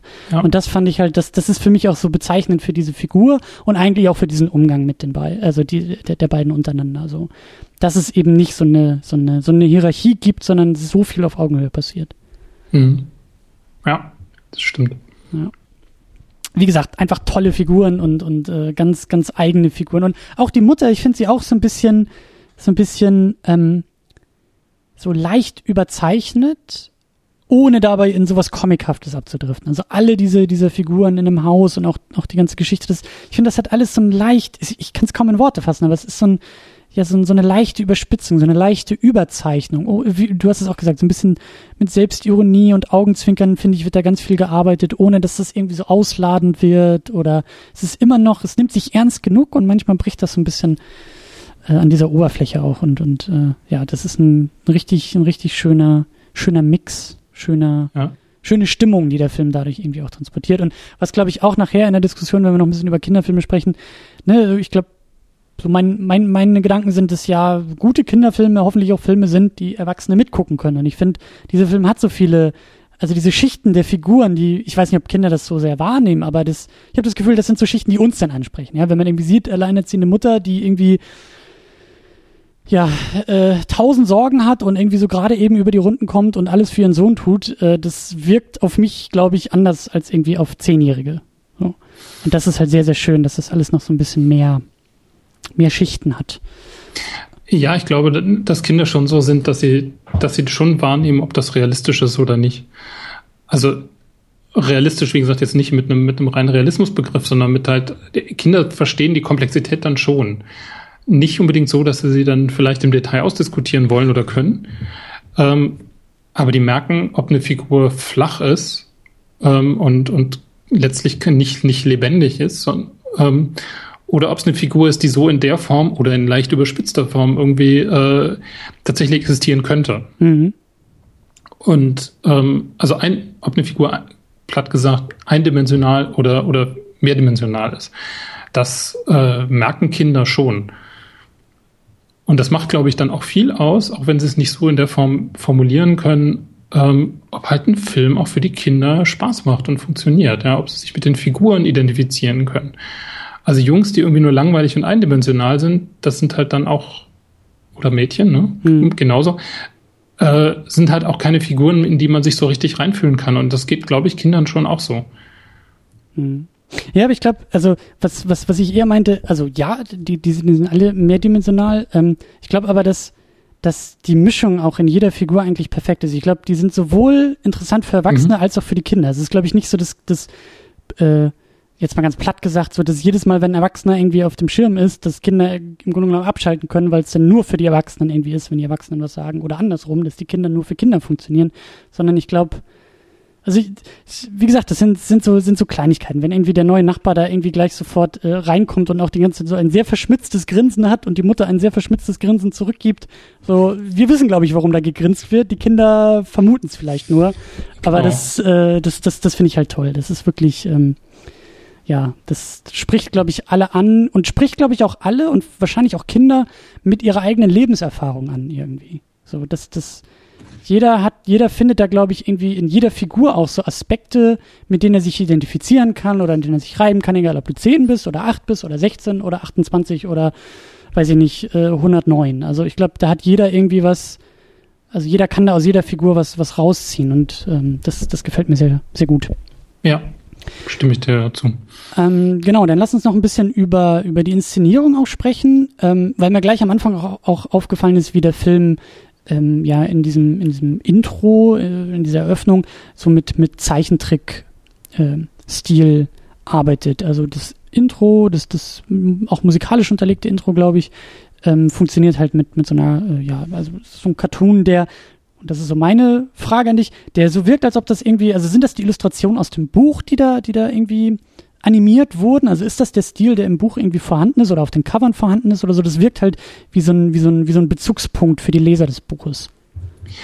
Ja, also es sind die, äh, sind die gleichen, ähm, die gleichen Figuren, Zeichnungen, die ähm, auch bei dem, äh, die auch im, im äh, in den Büchern, also auf den Büchern, auf den, auf den Bänden quasi drauf sind.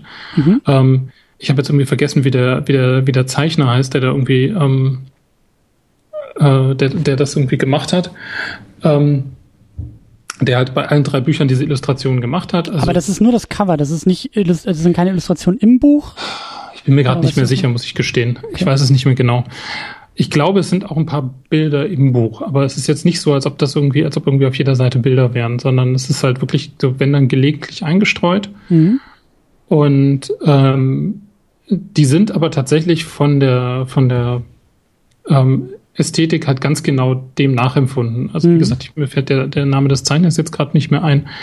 Ähm, aber die, ähm, ich weiß auch nicht, ob er da die Animationen gemacht hat, aber das wird halt, was das angeht, ist es halt total, total überzeugend. Ja, finde ich auch sehr schön, um, um einfach so die, die Fanbase im Grunde genommen an die Hand zu nehmen und zu sagen, hier, das sind eigentlich, wir fangen mal an mit den Bildern, die du kennst, so von den Buchcovern und dann gehen wir so über in unsere Filmwelt. So, also das ist so der Zugang eigentlich in diese Filmwelt so ein bisschen. Ja, und ich finde es aber auch, dass die, ähm, die Bilder halt von der Ästhetik auch eigentlich ganz gut dazu passen. Also sie haben halt so eine bestimmte, ähm, letztlich sehr schlichte Form, ähm, die aber, die aber halt die Figuren also wirklich nicht, nicht groß irgendwie äh, im Detail charakterisiert. Und ähm, das passt vom bisschen, so ein bisschen her, vom Stil her auch zu den Illustrationen, die man eben genau von, von Emil und die Detektive kennt. Also die, die klassischen ähm, Bilder, die da auf den alten Ausgaben auch drauf waren, in, den Ausga in der Ausgabe auch drin sind, die, glaube ich, auch bei den neuen Ausgaben immer noch drin sind. Ähm, die sind ja auch ein bisschen ähnlich gehalten. Ich weiß nicht, ob du die kennst, ob du die vor Augen hast. Gerade nicht, nee. Ja, also es sind eben auch letztlich verhältnismäßig einfach gezeichnete Strichfiguren.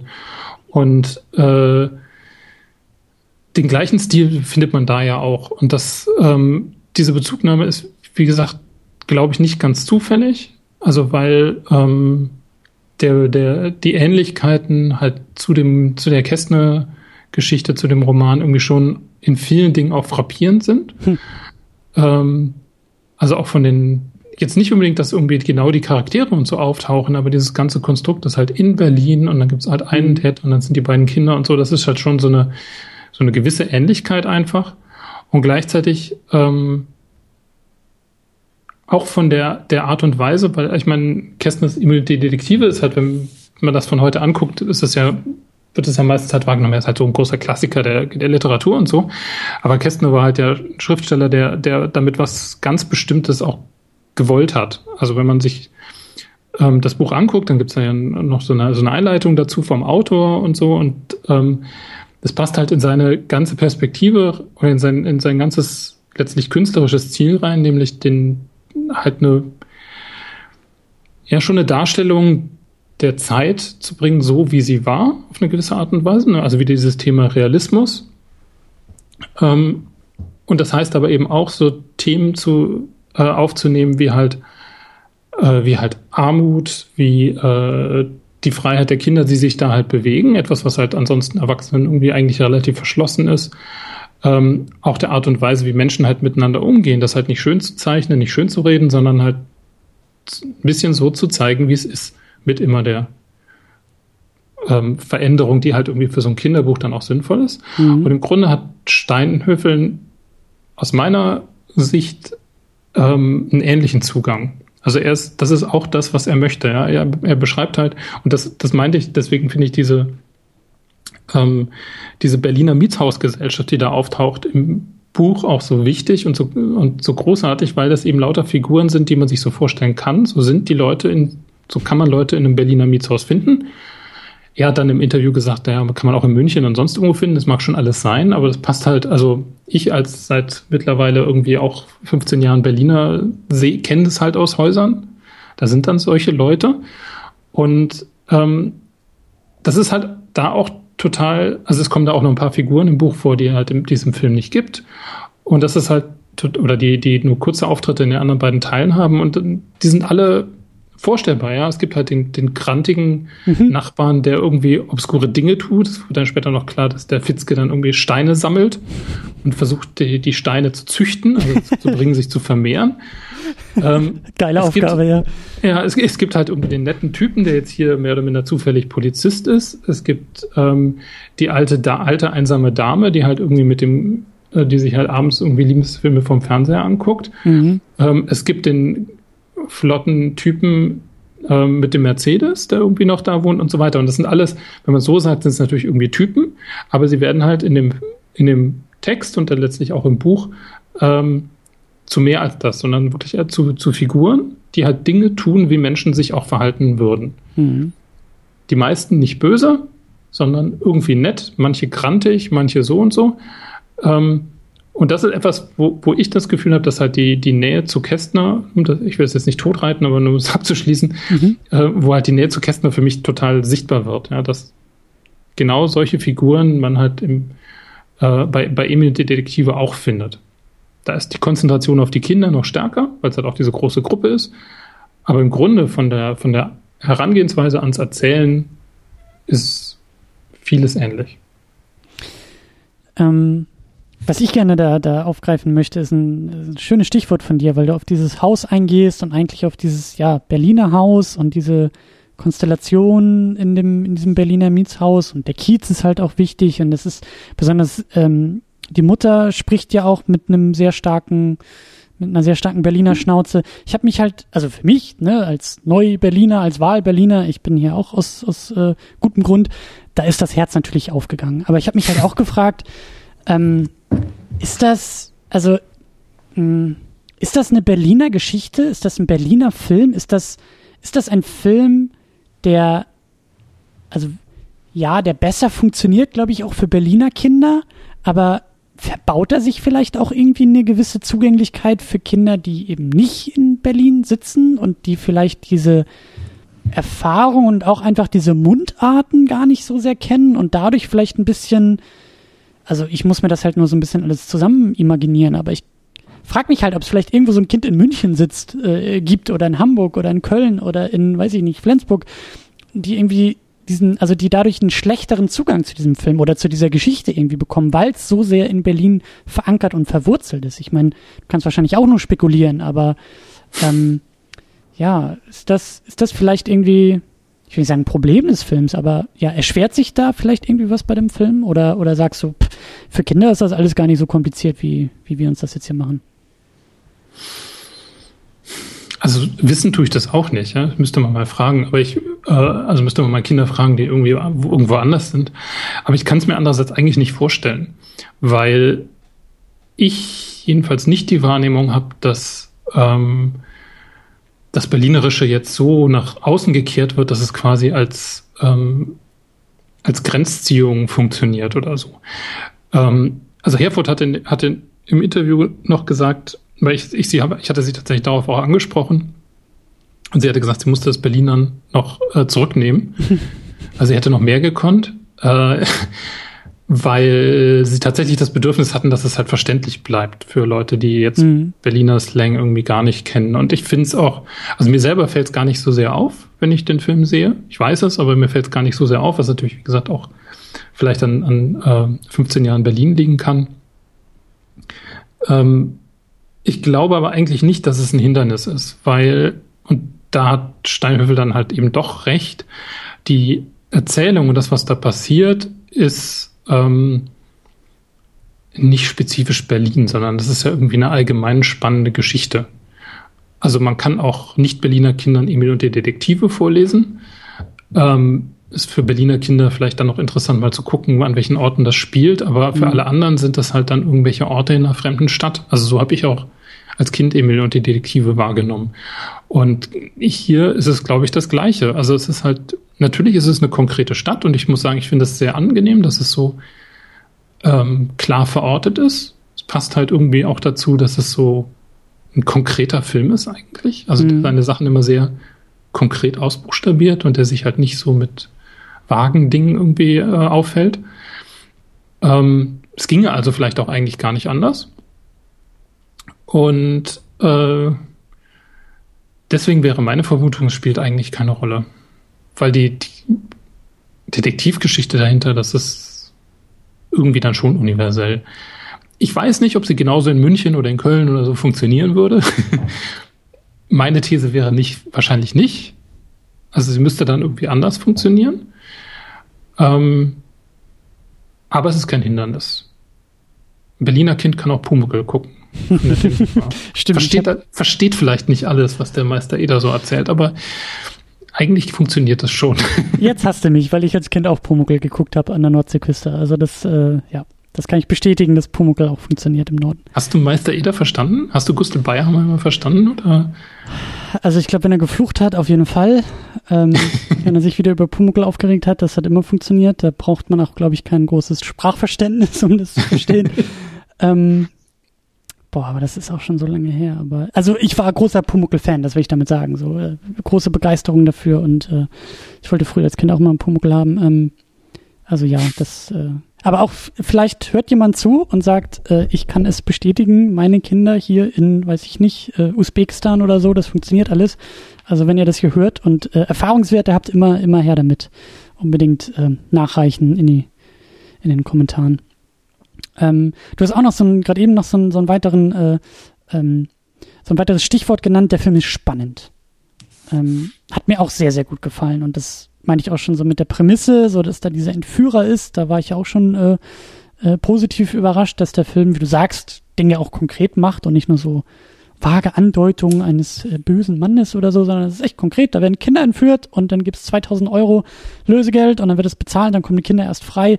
Und je weiter auch diese, diese Detektivgeschichte geht und eben, ja, Oscar dann entführt wird und Rico ihn befreien muss und also auch, auch in der Stilistik, auch in der Inszenierung, da wird dann auch viel irgendwie mit, mit Dunkelheit und, also ich fand den Film, wie gesagt, sehr, sehr spannend und auch da da kannst du, glaube ich, dann tatsächlich ähm, Erfahrungswerte nachliefern. Habe ich mich halt gefragt, ob der auch irgendwie, naja, also wie gruselig der auch für Kinder irgendwie ist, also auch für die Zielgruppe. Ich hatte, ich hatte nicht den Eindruck, dass es ein Film ist, der jetzt irgendwie, ähm, ja, irgendwie ja zu gruselig oder zu erschreckend oder zu spannend ist, aber ich glaube schon, dass achtjährige Kinder da sehr aufmerksam am Bildschirm kleben, wenn es da auch zur Sache geht, oder?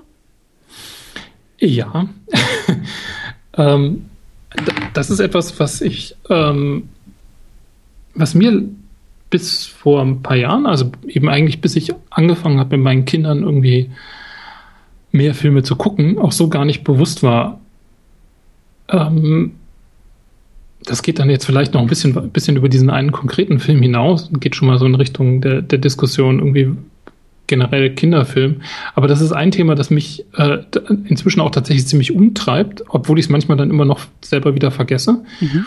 Ähm, und zwar die Frage, wann Kinder vor Filmen oder in Filmen, also vor allem im Kino, aber auch äh, selbst vom Fernseher, Angst haben.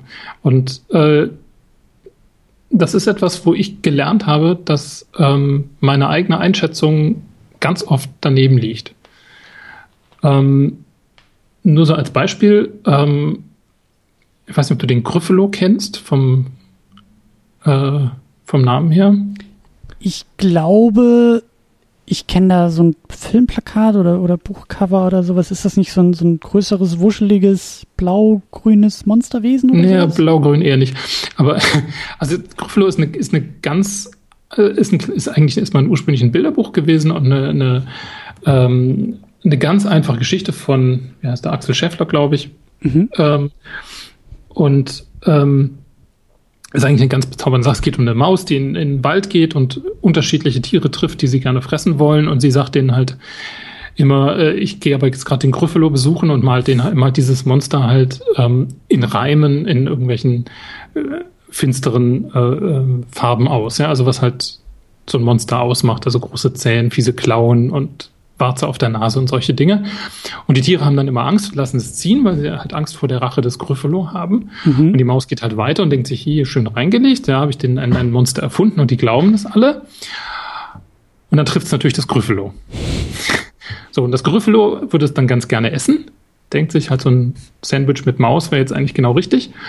Und dann sagt das, haha, du, du kannst mich nicht fressen, weil alle anderen Tiere im Wald haben Angst vor mir. Und äh, geht dann mit dem Gryffalo quasi den gleichen Weg wieder zurück und trifft halt auf all die ganzen Tiere. Ähm, das Gryffalo glaubt natürlich nicht, dass die Tiere Angst haben vor der Maus und muss dann aber feststellen, jedes Mal, wenn es mit der Maus auftaucht, taucht, haben die Tiere Angst. Dass sie natürlich vom Gryffalo Angst haben und nicht vor der Maus, weiß das Gryffalo nicht und so weiter. Also es ist halt so eine, eine, im Grunde eine ganz einfache Geschichte mit einer wunderschönen narrativen Konstruktion so. Ähm, hübsches Bilderbuch und so weiter. So, dieses Bilderbuch ähm, kennen meine Kinder gut, also sind inzwischen auch ein bisschen aus dem Kinderbuch rausgewachsen ähm, und äh, kannten sie auch schon, als wir dann das erste Mal den Film gesehen haben. Das ist so ein netter Kurzfilm von knapp 20 Minuten.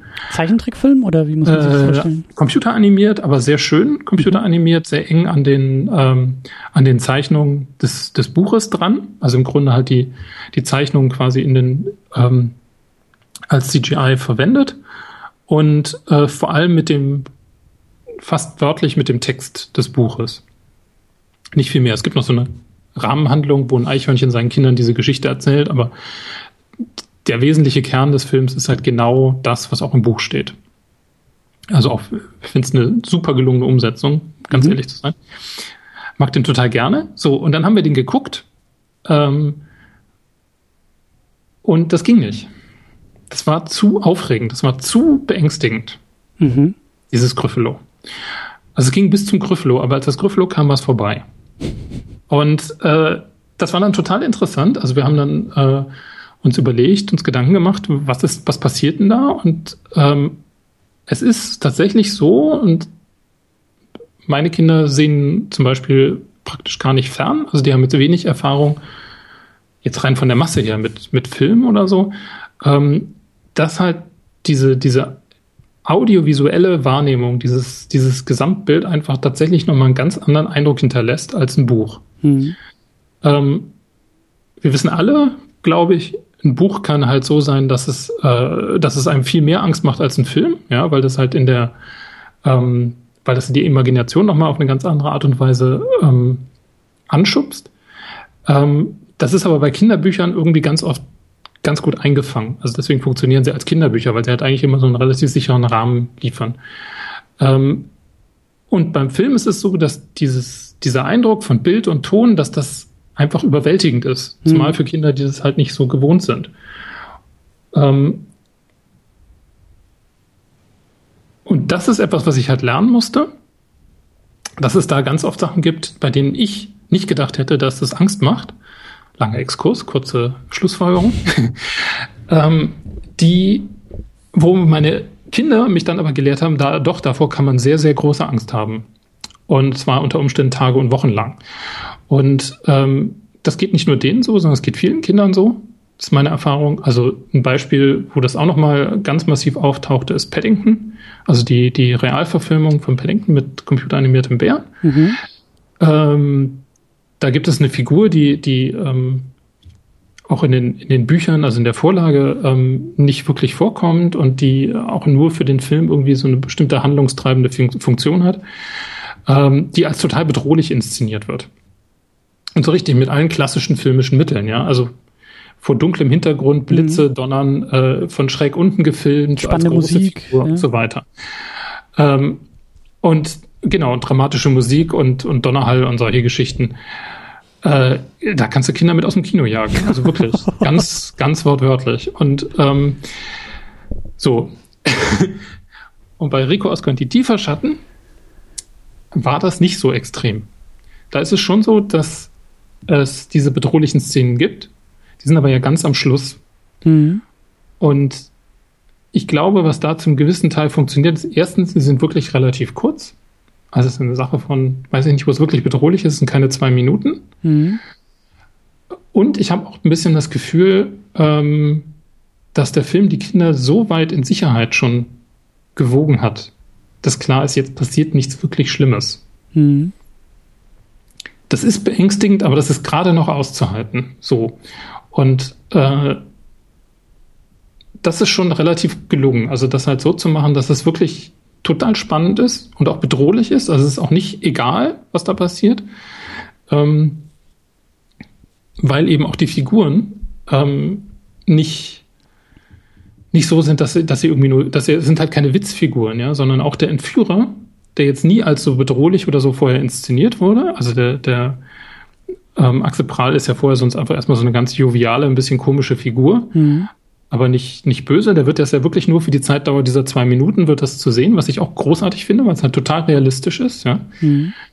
Ähm, und das, was, was da an, an, an, also die Inszenierung ist schon, es ist dunkel auch, ja, und der läuft schreiend hinter ihnen her und sie laufen schreiend weg und stellen sich ihnen haufenweise Türen in den Weg, die sie nicht aufkriegen und so weiter. Ähm, aber es bleibt gerade noch in, offenbar in dem Rahmen, dass zumindest für die Kinder, von denen ich das jetzt so weiß, von denen ich das gehört habe, das irgendwie auszuhalten ist. Ab einem bestimmten Alter, würde ich aber auch dazu sagen. Also ich würde den Film nicht für Kinder unter acht Jahren zum Beispiel sehen. Weil ähm, das einfach, es braucht so ein gewisses Alter, um, um zu verstehen, was da abgeht und auch um, um halt zu wissen, das ist ein, ein filmisches Mittel letztlich auch, das da passiert. Ja? Also man hat ja so eine gewisse. Ja, ein gewisses Filmverständnis im Grunde genommen, ne? So. Genau, und das gibt einem ja eine gewisse Sicherheit. Ne? Ja, also dass man, ja. dass man zumindest mal davon ausgeht, dass der Film einen jetzt nicht irgendwie ähm, auf den letzten Metern irgendwie sich um 180 Grad dreht und zu einer Horrorgeschichte wird. So. Mhm. Hilft es denn, ähm, und ich finde diesen Exkurs übrigens sehr, sehr, sehr, sehr gut und sehr, sehr fruchtbar und sehr, sehr spannend, was eben so, so, ähm, ja, Angst durch Filme äh, bei, bei, bei Kindern angeht. Hast du den Eindruck, dass es hilft, zu, also die Geschichte vorher irgendwie zu kennen? Dass es hilft, das Buch erstmal zu lesen und zu wissen, was passieren wird oder passieren sollte in einem Film und dann erst den Film zu sehen? Oder ist dein Eindruck eher, dass trotzdem dieses Audiovisuelle immer noch, immer noch, ja, so eine größere Dimension einnehmen kann, dass dann, dass, dass, dass nichts aushebeln kann, um, um, um, also das Wissen um den Plot? Also beim, beim Gruffalo war das tatsächlich die Lösung, die wir dann gefunden haben. Also wir haben dann einfach, wir sind einfach nochmal zu dem Buch zurückgegangen und haben das Buch noch diverse Male äh, von Anfang bis Ende angeschaut mhm. und darüber gesprochen, dass der Film genau das gibt, was das vor, da, das wiedergibt, was in dem Buch drin ist. Mhm. Und ähm, ich habe meinen Kindern hoch und heilig versprochen, dass in dem Film nichts anderes passiert, als das, was im Buch passiert und so. Also lauter solche Sachen und irgendwann hat das dann geholfen. Wie gesagt, das war vor einigen Jahren und von da waren sie noch deutlich kleiner. Ähm, das hilft aber, glaube ich, generell auf jeden Fall. Ähm, also bei dem, bei dem Film war es jetzt eben auch so, dass, die, dass meine Kinder, glaube ich, wenn ich mich nicht ganz täusche, das, das Buch vorher schon kannten und damit halt die, ähm, ja, die, die Szenen natürlich am Schluss dann schon nicht mehr so dramatisch irgendwie. Weil man ja weiß, wie es ausgeht. Man weiß, Weil man dass weiß, am Ende die Sicherheit kommt. So. Genau. Ja. Weil man so eine gewisse Sicherheit haben kann. Und natürlich ähm, muss man dann auch das Vertrauen haben, dass der Film einen da auch irgendwie hinbringt. Mhm. Und das geht aber, glaube ich, ab einem gewissen Alter. Und wenn man dann vielleicht doch schon mal so ein, ähm, so ein paar Filme gesehen hat, geht das, glaube ich, auch schon ganz gut. Mhm. Und dann, wie du gesagt hast, wahrscheinlich auch ähnlich wie beim Buch, dass man dann halt irgendwie auch drüber redet, dass dann während des Filmes oder nach dem Film das Ganze noch mal ein bisschen, dass es nicht einfach nur so im leeren Raum stehen bleibt, was da passiert ist, sondern dass man da dann vielleicht irgendwie auch Fragen beantwortet oder selber Fragen stellt an die Kinder. Ja, das finde ich ja sowieso mit das ähm, Wichtigste und vielleicht auch sogar äh, mit einer der schöneren Sachen beim, beim Film gucken zusammen mit Kindern. Also es gibt Filme, bei denen bleiben danach nicht viele Fragen übrig. Äh, keine Ahnung, Pinguine aus Madagaskar oder so, da bleibt man nicht mit Fragen zurück, sondern ähm, da haben die Kinder den, den Kopf voll mit Eindrücken. Mhm. Ähm, was sehr witzig ist, weil sie zum Teil immer noch äh, auf Figuren und Momente dieses Films irgendwie zurück sich beziehen, den sie vor einem Jahr gesehen haben, glaube ich. Ähm, und bei, bei anderen Filmen, äh, bei Rico Ascanti Tiefer Schatten sicher auch, bleiben halt einfach dann ganz viele Fragen tatsächlich, ja. Und gibt es ganz viele Sachen, die vielleicht auch, also die zum Teil während des Films besprochen werden müssen, quasi sofort, ich muss das jetzt gerade klären. Mhm. Ähm, wir hatten das aber zum Beispiel auch ähm, nach Sumenia, ähm, mhm. den ich ganz großartig finde und den die Kinder auch ganz großartig fanden. Ähm, dass danach aber dann ganz viele Fragen offen waren. Dass ganz vieles, also wo dann deutlich wurde auch, dass der Film mit manchen Sachen so ein bisschen über den Kopf der, der kindlichen Zuschauer hinaus äh, agiert. Das hat verschiedene Verweise, also stellte sich dann irgendwie raus, dass ähm, auch mein großes Kind irgendwie noch nicht äh, noch nicht so ganz. Es gibt so eine Szene, wo gesagt wird, wo, wo ähm, die Häsin irgendwie zum Fuchs sagt, jetzt habe ich dich in der Hand, weil sie irgendeinen Beweis aufgenommen hat. Mhm. Und wir mussten dann erst durchsprechen, dass halt genau, dass sie damit quasi vorverweist auf einen möglichen Gerichtsprozess, bei dem etwas, das sie jetzt festgehalten hat, eventuell als Be Beweis fungieren könnte, um ihn mit dem er verurteilt werden könnte. So. Also man merkt schon, ne, wenn ich das jetzt so formuliere mhm. mit den vielen Konjunktiven, das ist eigentlich eine relativ komplexe Konstruktion, die wir uns oft nicht mehr so, die wir nicht mehr brauchen. Mhm. Ja, für uns ist das sofort klar. Und es ist natürlich auch so eine Sache, die halt, das ist halt so eine, so eine Filmtrope, die immer wieder auftaucht. Ähm, so Chekhovs Gun, ne? So. Genau. Ja. Das ist halt dann, dann alles total klar, aber einem Kind, das halt das nicht kennt, muss man das halt erklären. Mhm. Das muss das erstmal verstehen, weil das halt auch so Sachen sind, mit denen es vielleicht, wie gesagt, unsere Kinder gucken nicht viel fern und vielleicht auch einfach noch nie was zu tun hatte. Weil es auch so ein Erwachsenending ist eigentlich, ne? Also es ist ja nichts, was ja, ähm, das, das langfristige Plan, das Vorausplanen, genau, ja, ja. Ja, und auch so Gerichtsverfahren und so. Also die Kinder haben schon eher ein klares Verständnis von, von, von Schuld und Unschuld und Gerechtigkeit und, und so weiter und so fort. Und die wissen auch ganz genau, äh, wie man irgendwas, was jemand gesagt hat, gegen ihn verwenden kann. Das wissen alle Eltern, dass Kinder das sehr gut können. äh, aber du weißt, du hast doch gesagt das. Und, äh, aber dass das halt in so einem komplexen Konstrukt äh, genutzt werden kann, um mal Druck auf jemanden auszuüben und so, das ist halt etwas, was in dem Kontext halt dann erklärungsbedürftig war, zum Beispiel. Mhm. Finde ich total spannend, weil das dann auch nochmal Sachen deutlich macht, die halt, die man so für, für selbstverständlich eben nimmt und die es aber halt überhaupt nicht sind. Mhm. Ich habe das Gefühl, wir sind schon mittendrin in der Diskussion, in der wir, in der wir ankommen wollten. Also die Frage, ähm, die ich gerne mit dir klären würde, und da sehe ich mich halt auch wieder so als, als Außenstehenden, der sie vielleicht ganz anders beantwortet als du. Was ist eigentlich ein guter Kinderfilm? Wir hatten so ein bisschen eröffnet, auch mit dem, mit dem Blogposting, wo du das Ganze eben auch sehr stark so auf das deutsche Kino und den deutschen Kinderfilm irgendwie so ein bisschen ähm, zugemünzt hast. Ähm, aber vielleicht sollten wir mit der Frage mal, mal, mal so ein bisschen anfangen, bevor wir dann vielleicht auch den, den Zustand des äh, Kinderkinos oder so noch, noch weiter diskutieren können. Was macht eigentlich einen guten Kinderfilm aus für dich? Also klären werde ich diese Frage heute Abend nicht. äh, wir auch nicht. Ähm. Gibt es da Kriterien für überhaupt? Ja, also für mich gibt es natürlich schon Kriterien, aber es sind erstmal meine persönlichen Kriterien. Ich glaube, es sind in gewissem Maße auch Kriterien, die nicht nur ich habe. Hast du die als Erwachsener? Hast du die als Vater? Hast du die als Filmfan? Das sind ja schon mal ganz verschiedene Rollen, die man da irgendwie. Genau, genau. Das sind ganz verschiedene Rollen. Äh, das sind auch ganz verschiedene, äh, nicht ganz, aber zum Teil schon verschiedene, verschiedene Anforderungen. Und ähm, mhm.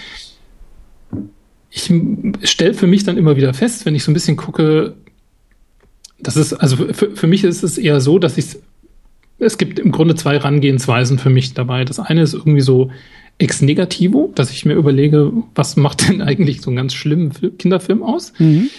Äh, Gibt es genug Anschauungsmaterial, kann man sich um mehr dran entlanghangeln und so. Dann weiß man aber am Ende tatsächlich immer noch nicht, was ist jetzt eigentlich ein guter Kinderfilm.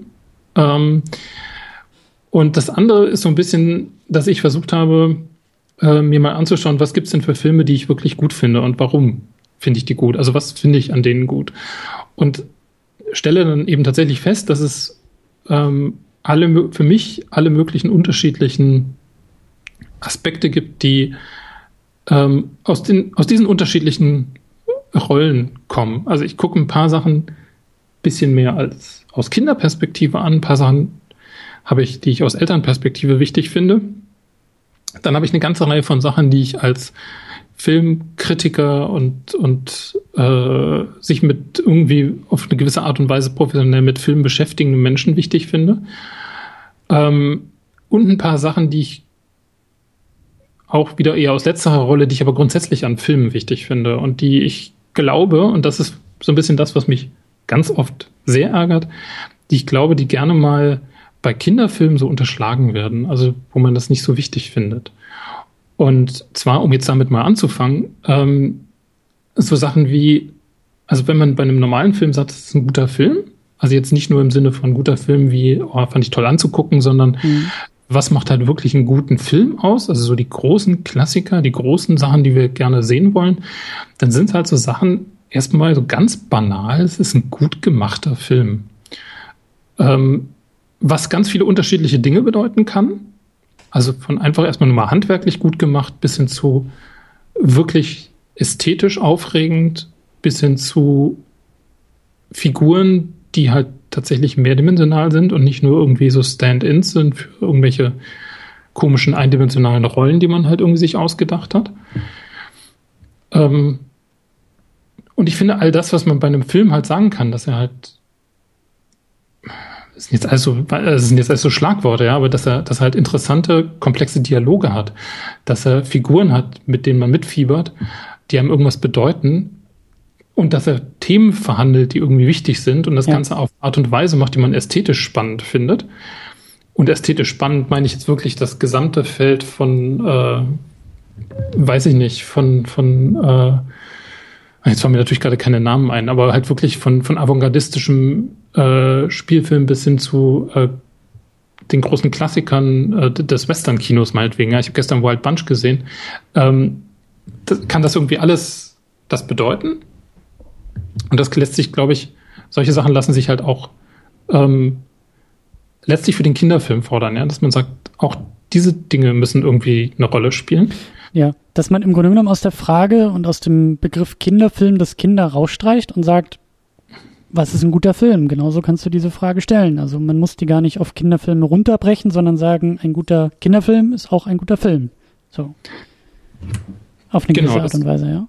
Ja, auf eine gewisse Art und Weise, genau. Und gleichzeitig hat halt der Kinderfilm, und das ist eben dann der Punkt, wo die, die ganzen anderen Perspektiven reinkommen, hat der Kinderfilm irgendwie nochmal ein bisschen was anderes.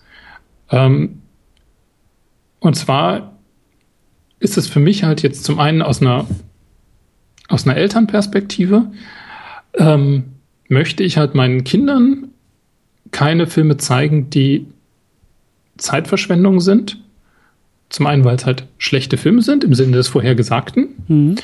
Ähm, aber auch nicht Filme, die, ähm, jetzt kommen wir wieder in die Ex-Negativo-Geschichte rein, die halt irgendwie übermäßig platt versuchen, irgendwie einen pädagogischen Punkt zu machen oder die ähm, einfach nur, ähm, keine Ahnung, bestimmte Franchise-Geschichten weitererzählen und aber das gleiche machen wie die drei Filme vorher mhm. oder so. Und stattdessen habe ich halt tatsächlich als Vater den Wunsch, dass Filme halt was transportieren.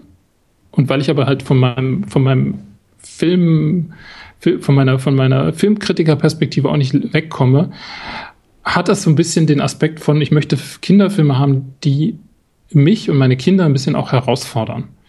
Die halt irgendwas machen, was äh, das normale Leben nicht macht. Und dass ich nicht irgendwas, was eine, was, was irgendeine 0815 Nachmittags Fernsehserie auch nicht macht, sondern ich möchte ganz gerne, ich möchte irgendwie ästhetisch oder inhaltlich oder in meinem Wertekanon oder sonst irgendwie rausgefordert werden. Ich möchte irgendwas sehen, was ich sonst nicht zu sehen bekomme.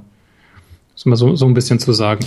Und was ich ja auch als Maßstab für, für, für gute Filme generell ansehe. Ne? Also, dass ein Film irgendwie eine Aussage hat oder einen Standpunkt irgendwie hat oder ja, das kann im Großen, im Komplexen wie im, im Banalen eigentlich äh, auch funktionieren, eine gewisse Herausforderung für mich zu sein als Zuschauer. Klar, ich will auch nicht gelangweilt irgendwie rausgehen, ich will auch nicht irgendwie beleidigt rausgehen oder für dumm verkauft äh, werden bei einem Film, aber ich würde auch sagen, dass so, glaube ich, meine Lieblingsfilme oder das, was ich am Film generell suche, immer irgendwie so ein, ein gewisses, naja, wie soll man sagen, ein, ja, eine Herausforderung ist so, der ich mich stellen kann, wenn ich aus dem Film rausgehe und sage, okay, da steckt mehr drin, da, da, da, da muss ich mich jetzt irgendwie zu positionieren, da muss ich jetzt drüber nachdenken oder das, ich weiß bis heute nicht, ob es mir gefällt oder sowas, irgendwie solche Sachen. Das sind, glaube ich, Dinge, die, die, also die kenne ich als, als Erwachsener, der jetzt nicht Kinderfilme guckt, das kenne ich auch.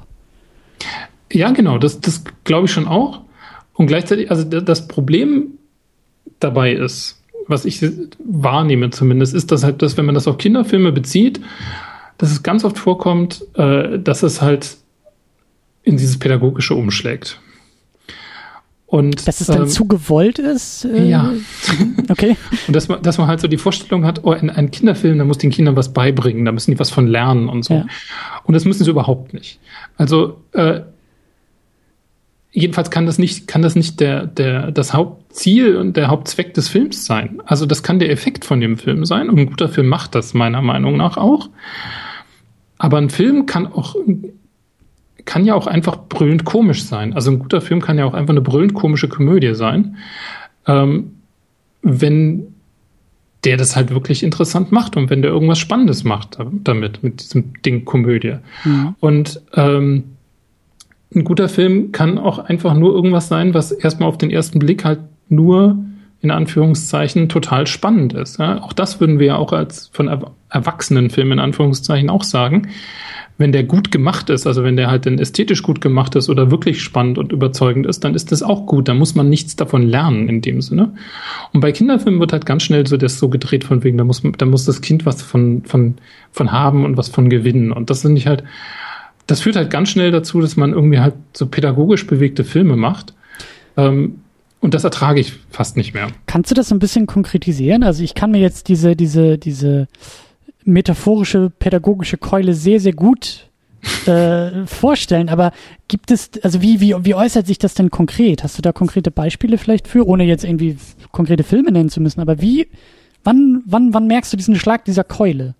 Ist das denn irgendwie, wenn auf einmal, weiß ich nicht, wenn es theatralisch wird oder wenn am Ende der, der, der Erzählung dann irgendwie, was hier ja nicht vorkommt, aber jetzt irgendwie Oscar-Reden schwingen würde von, weißt du was, Rico, ich habe heute was gelernt. Und dann wird erstmal runtergebetet, was man gelernt hat. Oder was, wie, wie äußert sich diese Keule?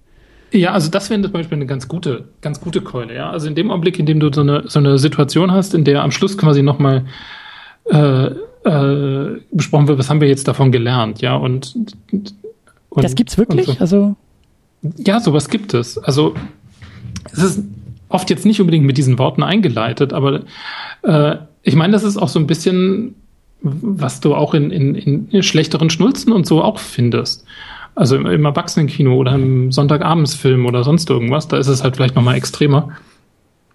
Ähm, aber um jetzt mal das Positivbeispiel, um es mal wieder zu wenden, also bei Rico Oscar und die Tieferschatten, ist es ja ein bisschen so, wir haben ja uns ja jetzt eine Weile an der an dem Thema ähm, mit der, mit der Mutter, mit, äh, mit, dem, mit der Beziehung zwischen, zwischen der Mutter und, äh, und Rico irgendwie aufgehalten.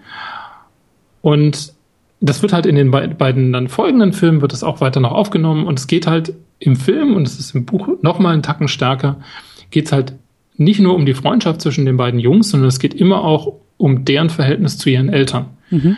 Und das ist ja in dem Film, wird das zum Teil ja relativ deutlich, dass, dass äh, Oscar bestimmte Dinge nur tut, weil er von seinem Vater eine emotionale Reaktion haben will.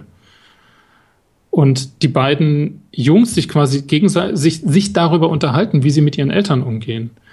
Und es da auch Veränderungen dann im Laufe der Zeit gibt, wie halt die, die miteinander umgehen. Und das wird aber nie in dem Sinne thematisiert, dass es am Schluss dann nochmal so aufgegriffen wird und dann nochmal drüber gesprochen wird oder so. Also es bekommt keine pädagogische Note, sondern ist etwas, das einfach die Art und Weise zu leben und miteinander umzugehen erst einmal zeigt.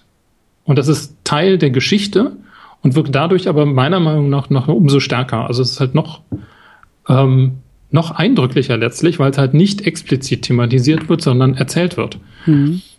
Und ähm, es gibt viele Kinderfilme, die dazu neigen würden, das nochmal irgendwie zu explizieren. Aber das finde ich ist ein gutes Beispiel. Also ich denke da jetzt zum Beispiel auch dran, als ähm, Rico dann, ich weiß gar nicht mehr wann, ich glaube, die Jungs wollen irgendwie los oder sowas und er verabschiedet sich von seiner Mutter und sie drückt ihn nochmal ganz doll und die kuscheln sich so ein bisschen durcheinander durch und dann gehen sie und Rico fragt, glaube ich, Oscar, weil Oscars Reaktion so ein bisschen verhalten ist darauf und ich glaube, Rico fragt ihn direkt, sag mal, kuschelst du nicht mit deiner Mama? Und dann sagt Oscar ja irgendwie, nee, meine Mama ist irgendwie nicht da, so. Äh, also genau. an sowas denke ich jetzt zum Beispiel. Das passiert ja. halt und das zeigt, okay, das geht so und es geht so und kann es halt auch keine Mama haben oder Rico, der halt keinen Papa mehr hat, so, das ist halt irgendwie, das, das ist gegeben. Das gibt es so und das gibt es so. Ähm, ähm, genau, und das, das, also das schwebt mir da so konkret als Beispiel vor. Und dann sagst du, gibt es halt so, oder gäbe es so Varianten, in der das dann irgendwie nochmal breit getreten wird oder, oder noch, noch, ich weiß nicht, also noch, noch deutlicher aufgegriffen wird oder, oder? Ja, vor allem, in denen das breit getreten wird. Also, das ist halt so eine, stärker noch ist es so ein bisschen bei Sachen, wenn, wenn ähm, Kinderfilme sich halt quasi so auf die Fahnen schreiben, dass sie irgendwie gesellschaftlich relevant sein müssen, dass sie halt ein gesellschaftlich relevantes Thema aufnehmen. Da ist es halt noch gefährlicher, wenn man so will, ähm, dass halt bestimmte Themen, sei es jetzt irgendwie, äh, sei es Ausländer, sei es äh, Rassismus, sei es ähm, Mobbing oder Mobbing oder so weiter und so fort, dass halt da das Risiko besteht, ja, ich will es jetzt gar nicht auf bestimmte Filme irgendwie zuspitzen oder so, aber dass halt da ganz oft das Risiko besteht, dass es halt so einen pädagogischen Impetus bekommt und was dann dazu führt, dass aber halt die Geschichte, ähm, die einzelnen Figuren quasi nur noch so zur Exemplifizierung ähm, des Allgemeinen dienen. Also man mhm. bekommt ganz schnell dieses Gefühl, ähm, dass es nicht um die Geschichte selbst geht, nicht um die Figuren selbst, sondern darum, halt irgendwas zu zeigen. Und da ist meine Wahrnehmung so, dass wenn das passiert, wenn es dahin, dahin umkippt, ob das jetzt so gedacht war oder nicht, ähm, dann wird es ganz schnell ganz furchtbar anstrengend. Also dann kann man sich das, also wird es für mich halt fast unmöglich, das anzugucken. Und ich habe das Gefühl, dass es halt auch, dass es halt auch bei Kindern ankommt. Also die sind Mhm. Wie gesagt, die sind nicht doof, die merken, ob so eine Figur überzeugend ist oder nicht. Und wenn die Figur eigentlich nur dazu da ist, um irgendwie einen Punkt zu zeigen, aber nicht aus sich selber heraus irgendwie die Geschichte trägt, ähm, dann kommt das bei denen sofort an. Die merken das. Und das, das ist, glaube ich, der entscheidende Punkt. Ich, ich kann mir sehr gut vorstellen, weil, also wie gesagt, ne, keine eigenen Kinder und so, ähm, wenn ich jetzt einen Film machen würde für Kinder, machen müsste für Kinder, da würde ich auch vielleicht eher dazu geneigt sein, die Dinge dann noch mal ein bisschen deutlicher hinterherzuschieben, weil ich mir denke, ah, das, das ist vielleicht zu viel jetzt gerade für die Kinder. Das muss ich noch mal ein bisschen deutlicher in der zweiten Szene aufgreifen und dann irgendwie oh, ausformulieren. Ja. ja, aber das ist halt, es ist, es ist gut und interessant, dass du sagst, nee, nee, komm, lass, das brauchst du gar nicht. So, Kinder sind gar nicht so doof, wie du denkst.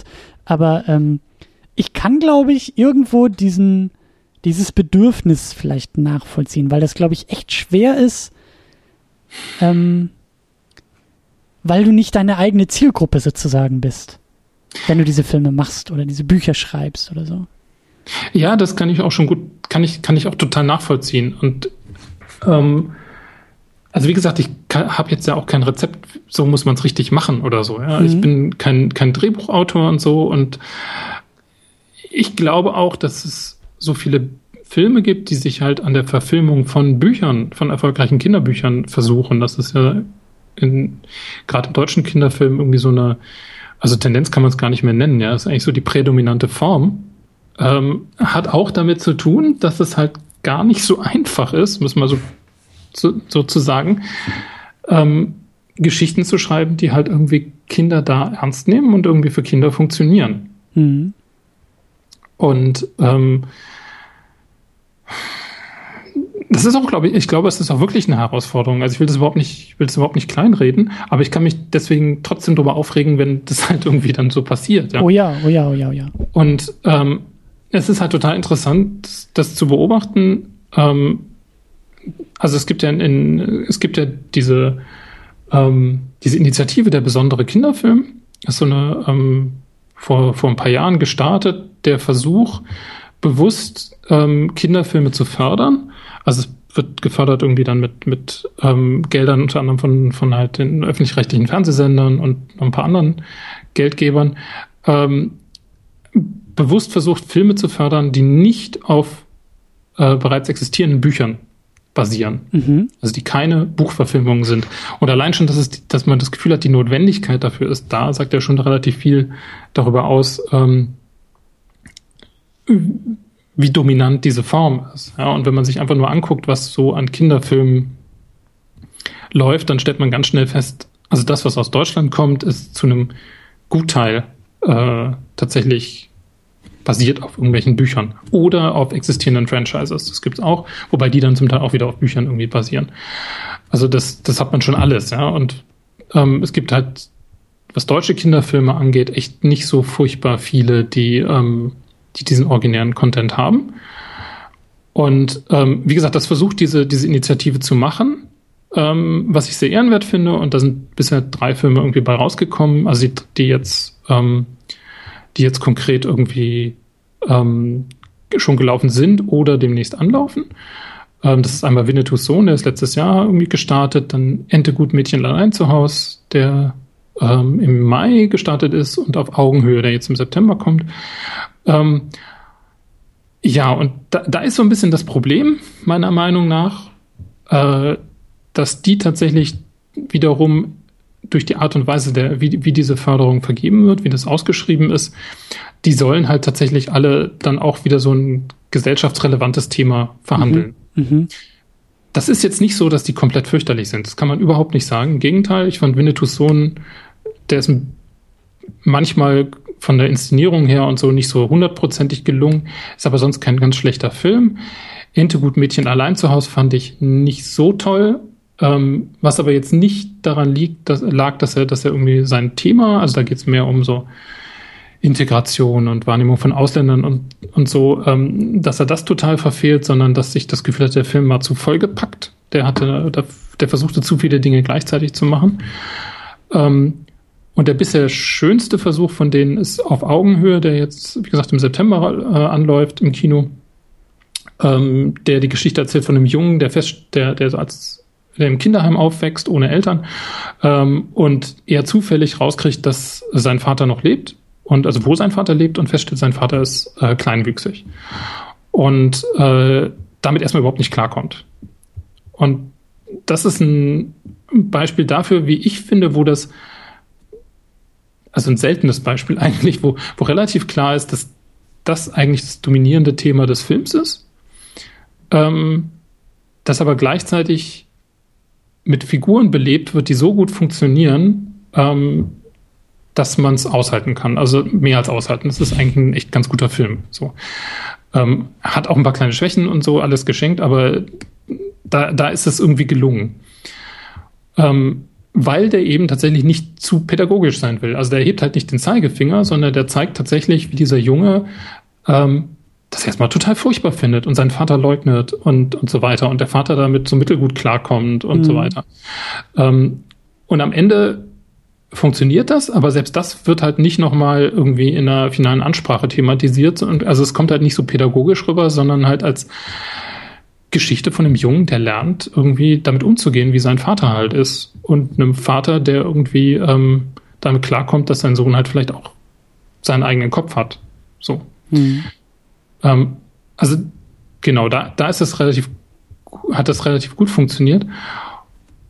Und ein Beispiel muss ich jetzt noch sagen für einen Film, bei dem das Pädagogische so überhand nimmt, dass man es überhaupt nicht aushält, weil das da eigentlich einer meiner, meiner, meiner Lieblingsfilme zum Bashen ist. Äh, auch eine deutsche Produktion. Äh, der kleine Medikus, Bodinauten auf geheimer Mission im Körper.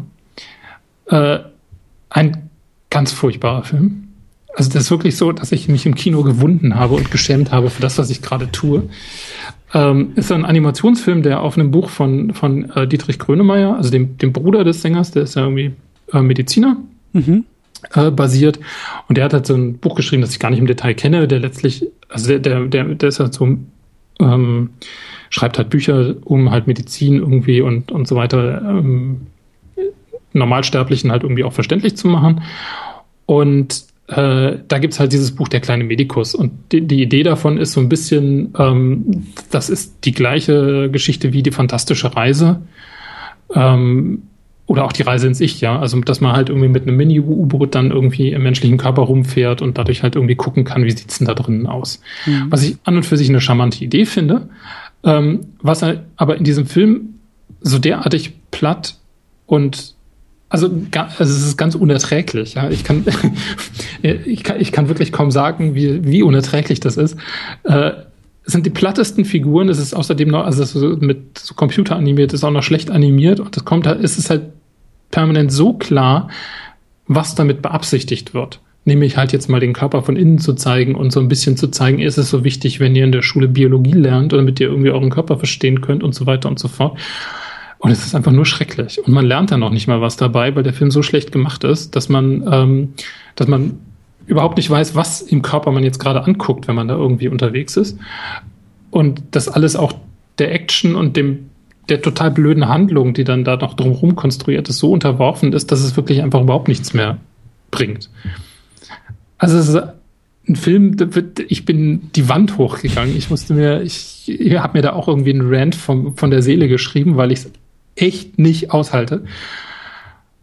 Zumal der Film dann auch noch von meiner damaligen Krankenkasse, der Barmer Ersatzkasse, irgendwie mitfinanziert wurde und das war so mit einer der Gründe für mich, Krankenkasse zu wechseln.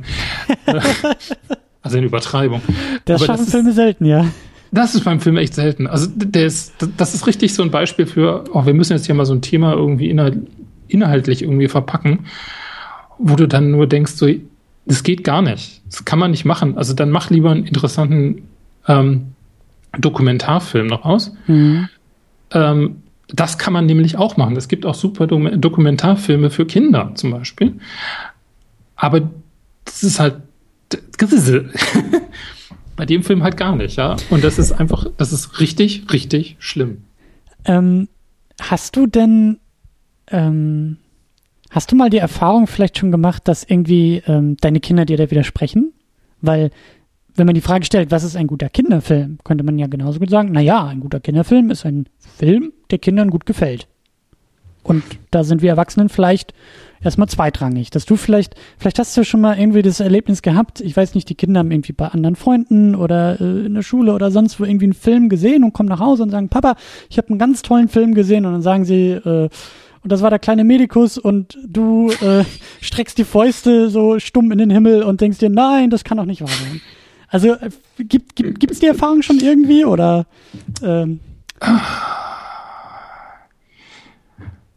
ich denke da nämlich auch an sowas wie ähm, wie Cars, die die die Pixar-Filme, die also ja. Pixar ist ja in der Regel, ne, wird ja immer gelobt in allen höchsten Höhen und auch von Filmkritikern und ich halte eben auch Toy Story 3, da musste ich mir echt Tränen wegdrücken bei bei alles steht Kopf, hat's dann nicht mehr geklappt mit dem Wegdrücken, da sind sie mir dann auch die Wange runtergekullert. So wunderbare Filme, ganz tolle Filme oder oder äh, oben die ersten, weiß ich nicht, was waren das, 10, 15 Minuten, als die beiden da zusammenkommen und eigentlich in so einem, es wird kein Satz gesagt, aber du siehst, wie diese Ehe passiert und dann stirbt sie an, das ist so traurig und oh, das ist so schön.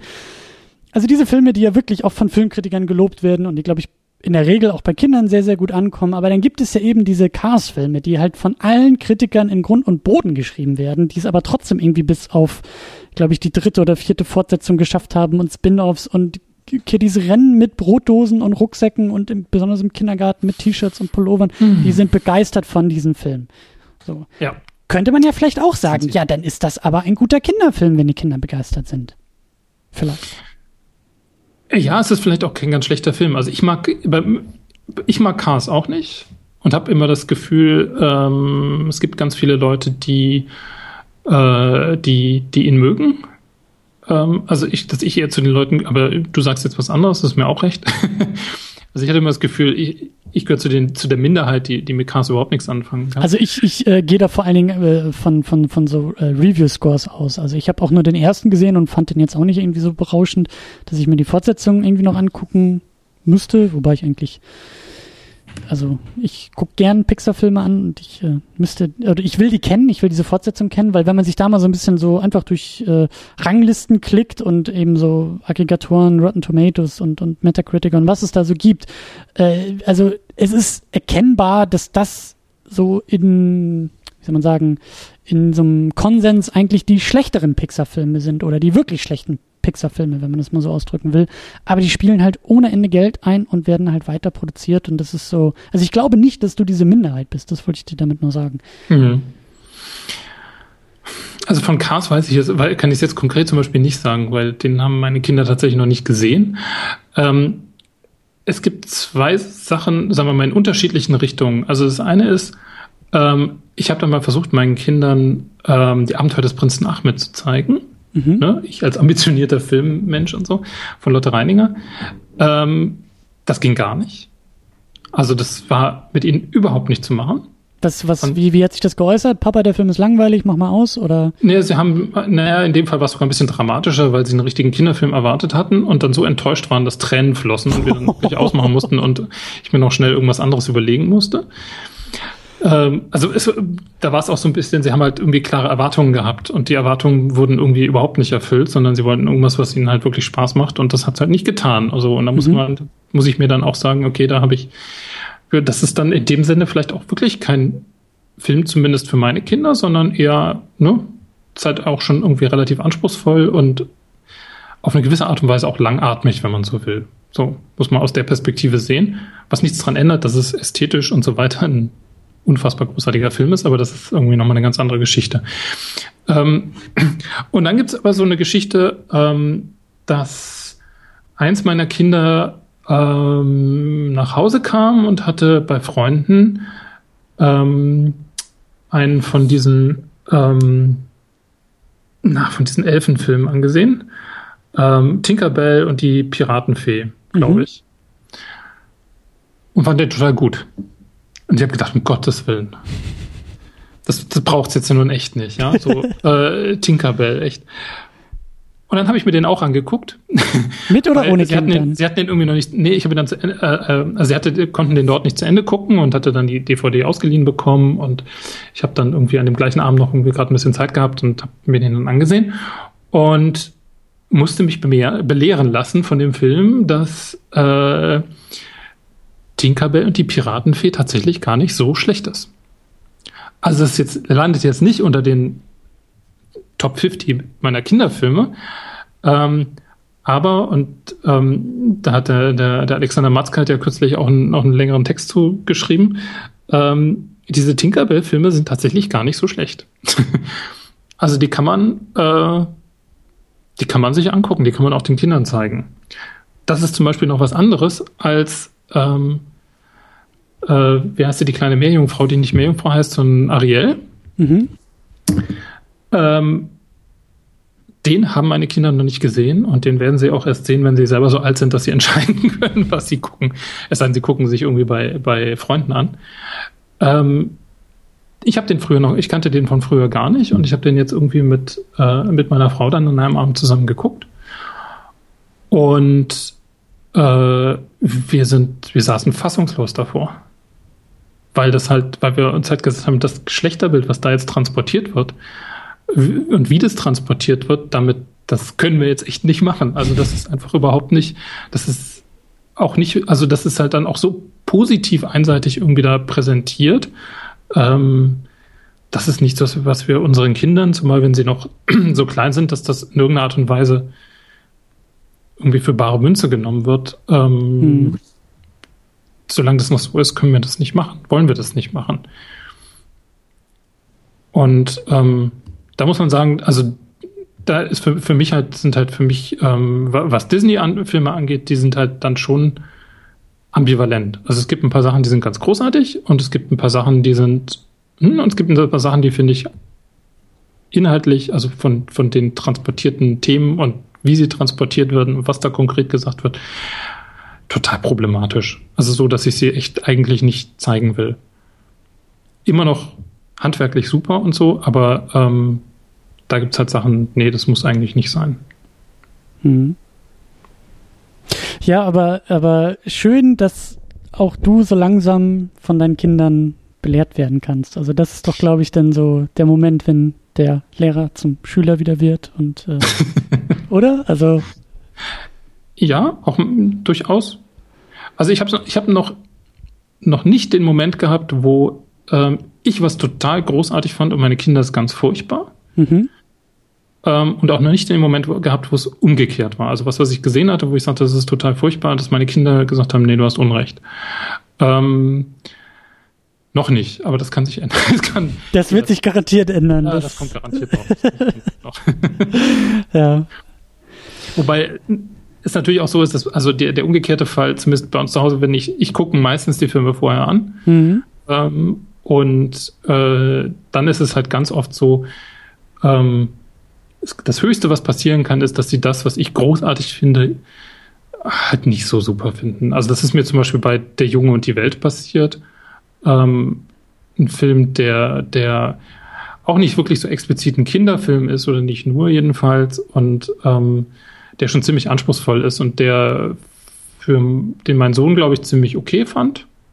So, aber den muss er jetzt auch nicht unbedingt nochmal sehen. Und ich könnte ihn halt dauernd angucken, eigentlich. ja. Naja, aber wahrscheinlich, ne, so wie du gesagt hast, wenn du die Filme vorher auch ein bisschen guckst und mittlerweile auch äh, ein, ein, ein, einen groben Richtwert auch für, für die Geschmäcker deiner Kinder hast, so, dann ist es wahrscheinlich auch, äh, ist die Überraschung wahrscheinlich auch weniger, weniger groß. Ja. ja, wobei manchmal weiß man es trotzdem nicht. Ja, klar, also 100% also Garantie. Gerade dieses, dieses Angstthema, das ich, ja. das ich vorhin angesprochen hatte, dass das halt etwas, wo, ähm, also was jetzt langsam äh, besser wird, ähm, wo aber das, das immer noch was ist, was ich halt, wie gesagt, gerne mal unterschätze und wo, wo es halt dann echt immer noch sein kann, dass ähm, das hart ist, da durchzukommen. Mhm. Ähm, was aber gleichzeitig auch mit dem Alter kommt, und das ist irgendwie eine sehr, sehr witzige Erfahrung, ist, ähm, dass es halt auch Sachen gibt, die ähm, man, die ich vorher irgendwie so mit den Kindern nicht teilen konnte. Also Sachen wie ironisch über einen Film sprechen, zum Beispiel, mhm. oder über, über Fernsehserien oder so. Also zum Beispiel der zugegeben für sehr viel kleinere Filme gedacht, äh, Kinder gedachte äh, Feuerwehrmann Sam. Ähm, den kennen meine Kinder von irgendwie so einer Handvoll Folgen. Ähm, und der ist bei uns in der Familie immer wieder Bezugspunkt, wenn man sich über irgendwie ähm, verschiedene Dinge lustig machen will. Das funktioniert dann immer ganz, ganz großartig. und das geht halt mit kleineren Kindern noch nicht. Das ist dann irgendwie was, was schon irgendwie ne, auch, auch witzig ist. Hm. Gibt es denn noch so, ähm, vielleicht das so als Abschlussfrage, äh, gibt es denn noch so ähm, so die, die, die nächsten Abschnitte oder die nächsten, wie soll man sagen, die nächsten Themen oder Franchises oder, oder Stufen, die du vielleicht irgendwie auch ähm, für dich und deine Kinder so am Horizont siehst? Also ich ganz klassisch gefragt, äh, hast du irgendwie Star Wars mit denen geguckt oder Harry Potter irgendwie mit denen geguckt oder sind Superhelden schon ein Thema bei den Kindern oder weißt du, so in zwei, drei Jahren musst du irgendwie auch die kompletten Marvel-Filme über dich ergehen lassen oder, oder wie, wie wie, wie blickst du das in die Zukunft? Oder bleibst du einfach immer äh, sozusagen zurück und sagst, wisst ihr was, ich gucke einfach immer die, die Rico und Oscar-Filme und ihr so geht, geht ihr mal Richtung Pubertät, ich bleib hier stehen und guck mir meine schönen Filme an. ähm, also ich weiß noch nicht, wie, wie sich mein Verhältnis zum Kinderfilm irgendwie verändern wird, ähm, wenn jetzt die Kinder älter werden, weil ich das inzwischen schon so ein bisschen auch irgendwie für mich mache und halt so ein bisschen, also das hat halt jetzt, es hat eben so angefangen mit, ich möchte mich für mich selbst und für meine Kinder irgendwie orientieren und ist jetzt schon so ein bisschen zu einem Thema für mich einfach geworden. Mhm. Ähm, wo ich aber jetzt auch nicht sagen will, dass es irgendwie jetzt für den Rest meines Lebens unbedingt mein Thema sein bleiben muss. Andererseits, warum nicht? Ja. Also ich finde, es gibt halt dazwischen auch immer wieder ähm, wirkliche Diamanten zu entdecken, die einfach für mich halt tatsächlich als Filme so einfach total gut funktionieren, auch wenn sie sich ähm, an Publikum richten, das jetzt mal so eben, weiß ich nicht, 35 bis 40 Jahre jünger ist als ich. So, ähm, das, das geht dann schon irgendwie. Ähm, meine Kinder werden sicher das nicht mehr alles mitmachen irgendwann. ähm, ich habe noch kein Star Wars mit ihnen geguckt. Das ist jetzt, wird beim großen Kind jetzt irgendwann mal vielleicht der Fall sein. Das ist für mich, für mich, glaube ich, ein größeres Thema als für das Kind. ähm, die sind beide nicht so, dass sie sich sonderlich für ja, so für, für so Franchises-Geschichten und so das, was halt so alle gucken und so immer interessieren. Ähm, das kann sich aber auch ändern. Und da müssen wir mal gucken, was dann passiert. Also ich bilde mir ein, mit dem, was ich ansonsten an Filmbildung habe und was mich an Filmen interessiert, bin ich einigermaßen gewappnet. Ähm, es gab ja eine Zeit lang, wo ich sehr viel über, über Horrorfilme irgendwie gemacht habe und ähm, bis wir zu der Sammlung kommen, vergeht, geht, glaube ich, noch ein bisschen, bisschen ähm, Zeit ins Land. Ähm, ansonsten werde ich versuchen, das mit Gelassenheit zu nehmen, was sie sich als Teenies so äh, dann angucken wollen. Da habe ich dann eh nicht so viel Einfluss drauf, weil ich glaube so, das ist tatsächlich so eine Vermutung, dass irgendwann ab dem Alter von 12, 14 Jahren die Kinder dann anfangen, selbst zu bestimmen, was sie gucken und dann auch nicht mehr so interessant ist, was Papa oder Mama da irgendwie anschleppen. Mhm. Ähm, kann sein, dass das bei mir ein bisschen anders ist, weil bei mir natürlich irgendwie immer Thema ist, dass ich halt viel Filme gucke. Kann sein, dass sie mich da mal fragen. Aber ich würde nichts drauf verwetten, weil Kinder machen dann irgendwann, glaube ich, was einfach, machen sie ja jetzt schon, was, äh, wonach ihnen der Kopf steht. Mhm. Und da habe ich dann unter Umständen nicht mehr so viel zu sagen. Habt ihr, habt ihr Harry Potter denn, denn schon irgendwie geguckt? Also ich frage eben auch, weil ich mich da jetzt selber so ein bisschen durcharbeite. Ich habe das immer so ein bisschen verpasst. Ich kenne irgendwie nur so ein paar Aus, nein, nicht Auszüge, aber so sehr, also ich kenne irgendwie den ersten Film und ich habe den zweiten gesehen und dann glaube ich irgendwie den vierten nochmal gesehen und irgendwie den letzten beiden. Also ich kenne da irgendwie alles so kreuz und quer, ohne das, mhm. ohne die komplette Geschichte zu kennen und äh, bin da jetzt mit mit äh, dem Daniel vom Spätfilm und äh, kennst du vielleicht auch, äh, Privatsprache auf Twitter. Mhm. Ähm, äh, hab ihn so ein bisschen an die Hand genommen und gesagt, Daniel, wir müssen uns jetzt mal durch Harry Potter arbeiten und du bist da so mein, mein, mein Wegweiser und du musst mir jetzt mal Harry Potter erklären. Und hat er ihm auch viel erzählt, wie er das so mit seiner Tochter denn liest und auch guckt und so. Und äh, deswegen frage ich halt, ist, ist Harry Potter da auch irgendwie schon ein Thema? War es ein Thema? Wird es ein Thema oder noch gar nicht? Ähm, es war mal ein Thema, kam aber ähm, nicht so gut an. Und zwar auch sehr hier, sympathische so bisschen, Kinder, muss ich da erstmal sagen. Weil es ein bisschen, weil es so ein bisschen gruselig und, und, und, also so als gruselig und so empfunden wurde. Mhm. Ähm, deswegen haben wir das erstmal wieder ad acta gelegt. Und bei den Filmen ist es tatsächlich so, dass ich finde, dass die Filme, ähm, also die ersten beiden, bei den ersten beiden geht es noch, spätestens ab dem dritten oder vierten, ich bin mir jetzt nicht mehr ganz sicher, wird es zum Teil ja sehr düster. Und äh, da würde ich, glaube ich, nicht unbedingt früher mit einsteigen. so, also das sind halt, ich, ich würde bei, bei Harry Potter, also ich mag die Bücher sehr. Mhm. Ich bin totaler Harry Potter-Fan, was das angeht. Ähm, die Filme finde ich ganz gelungen, aber ich finde die Bücher immer noch wesentlich besser. Ähm, bin damit in meiner Familie aber ein bisschen auf einsamer Flur. ähm, und habe aber die Hoffnung, dass meine Kinder das irgendwann vielleicht auch noch mal lesen wollen. So. Mhm. Und da würde ich aber tatsächlich auch erstmal ans Buch gehen wollen.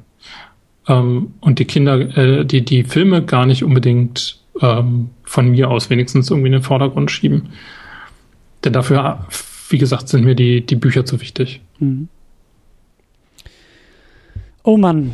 Ja, du hast es gesagt, wir konnten die Frage gar nicht richtig beantworten. Wir haben es ein bisschen versucht.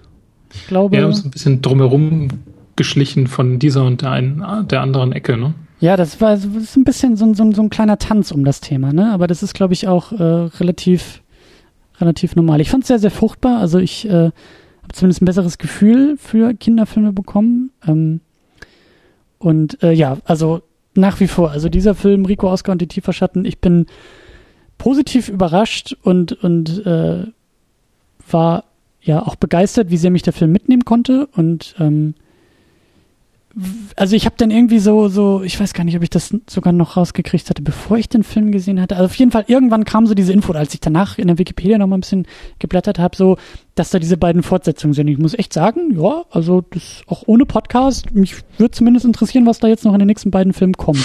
Also ich bin, äh, ja, ich bin dabei. Ja, schlecht sind die beiden Fortsetzungen auch beide nicht. Wie gesagt, die zweite finde ich etwas schwächer die dritte ähm, wieder besser, aber der erste Film ist tatsächlich aus meiner Sicht der, der beste von den dreien. Mhm. Also der, der gelungenste. Aber das, ähm, weiß ich nicht, können Leute auch anders sehen. Ist das, ist das denn eigentlich vorbei? Also ist, oder, oder haben die Filme jetzt einfach mit den Büchern so aufgeschlossen, dass jetzt irgendwie gerade das vierte geschrieben wird und dann irgendwie erst in einem Jahr rauskommen kann, also erst ein Film gemacht werden kann oder, oder wie, wie ist da der Stand? Oder sind die Bücher vorbei? Also ich glaube, das ist einfach, einfach rum. Okay. Und ich glaube, der Andreas Steinhöfer hat auch keinen keinen Drang, das irgendwie über das, was jetzt da ist, irgendwie hinaus zu, ähm, zu verlängern. Ja. Und ehrlich gesagt habe ich auch das Gefühl, es ist, also ich will nicht sagen komplett auserzählt, aber es ist auf der, ähm, als die Geschichte ist es mit dem dritten Band dann eigentlich auch komplett. Okay. Weil es gibt da so ein paar Sachen, die ähm, in den ersten beiden Büchern so vor sich hin schweren, die, die, ähm, also viel, wo es um die Eltern geht und so weiter und so fort. Und da wird im dritten Buch ähm, einiges nicht ganz abgeschlossen, aber da kommt zumindest Bewegung rein, sodass halt ähm, da dann klar ist, es passiert irgendwas. Mhm. Und dazu kommt, und das ist, glaube ich, der Teil, wo es dann auch vom Erzählen her ganz schnell anders würde, muss man sich auch überlegen, wie alt die Kinder dann halt sind. Mhm. Also das heißt, die sind so 10, 11. Das heißt, die nächsten Bücher müssten dann, also weil es spielt immer in den, immer in den Sommerferien, die nächsten Bücher würden sie dann, ne, mhm. sind sie dann irgendwie 12, 13 und dann wird es halt ganz schnell, werden es ganz schnell andere Geschichten. Mhm. Ähm, das ist so ein bisschen das, was bei, bei Alles steht Kopf äh, ja auch am Ende steht, ne? Das ist ja auch ein Mädchen, das irgendwie elf Jahre alt ist und am Schluss denken sich die Gefühle so, ha, jetzt sind wir uns alle wieder. Alles gut, was soll denn jetzt noch passieren? Und dann passiert halt die Pubertät und alles wird ganz anders. Mhm. und das ist auch für Eltern nochmal eine ganz andere Geschichte, glaube ich. Mhm. Da bin ich auch noch nicht. Ach ja. Tja. Ja, aber, aber interessant, dass das so, dass das so für sich äh, stehen kann. Das ist jetzt nicht irgendwie so, weiß ich nicht, äh, so eine Endlosmaschine irgendwie wird. Also ich, gibt's ja nicht diese, wie heißen die denn? Diese, diese, die, die wilden Kerle, die fünf ja. Freunde, die, ich weiß nicht, aber das, irgendwie diese Franchises, die dann irgendwie bei Film 5 und 6 und sonst wie ankommen, wo ich mir auch denke, äh, also so, reicht nicht einer, noch, aber. Soll ich noch ein bisschen rumschimpfen? Ja, gerne. also mich regen die total auf. Was aber jetzt nicht daran liegt, dass es irgendwie halt, dass es halt irgendwie drei, vier Filme davon gibt. Ja, das ist ja alles total in Ordnung, wenn, wenn, wenn das halt trägt. Mhm wenn da irgendwas Vernünftiges kommt. Aber bei, zum Beispiel bei den fünf Freunden war es schon so, dass für mich der erste Film schon schlecht war. Also den, beziehungsweise der erste Film war einfach nicht besonders gut. Ich fand den nicht wirklich interessant. Und dann wurde der Fünf Freunde 2 wird irgendwie äh, schlecht. Fünf Freunde 3 ist unfassbar. Äh, da da, da, da hört es für mich echt aus. Der spielt ja dann in der Südsee, was mit auch mit dem mit den, den Geschichten von Ende Blyton dann aber überhaupt nichts mehr zu tun hat. Die ja immer schön, also ich meine, die muss man nicht toll finden, ja. Als Kind, als Kind habe ich die halt auch verschlungen. Aber die spielen natürlich immer schön brav irgendwie äh, halt in den, in den Ferien, die man halt so in, also als britisches Kind irgendwie haben kann. Mhm.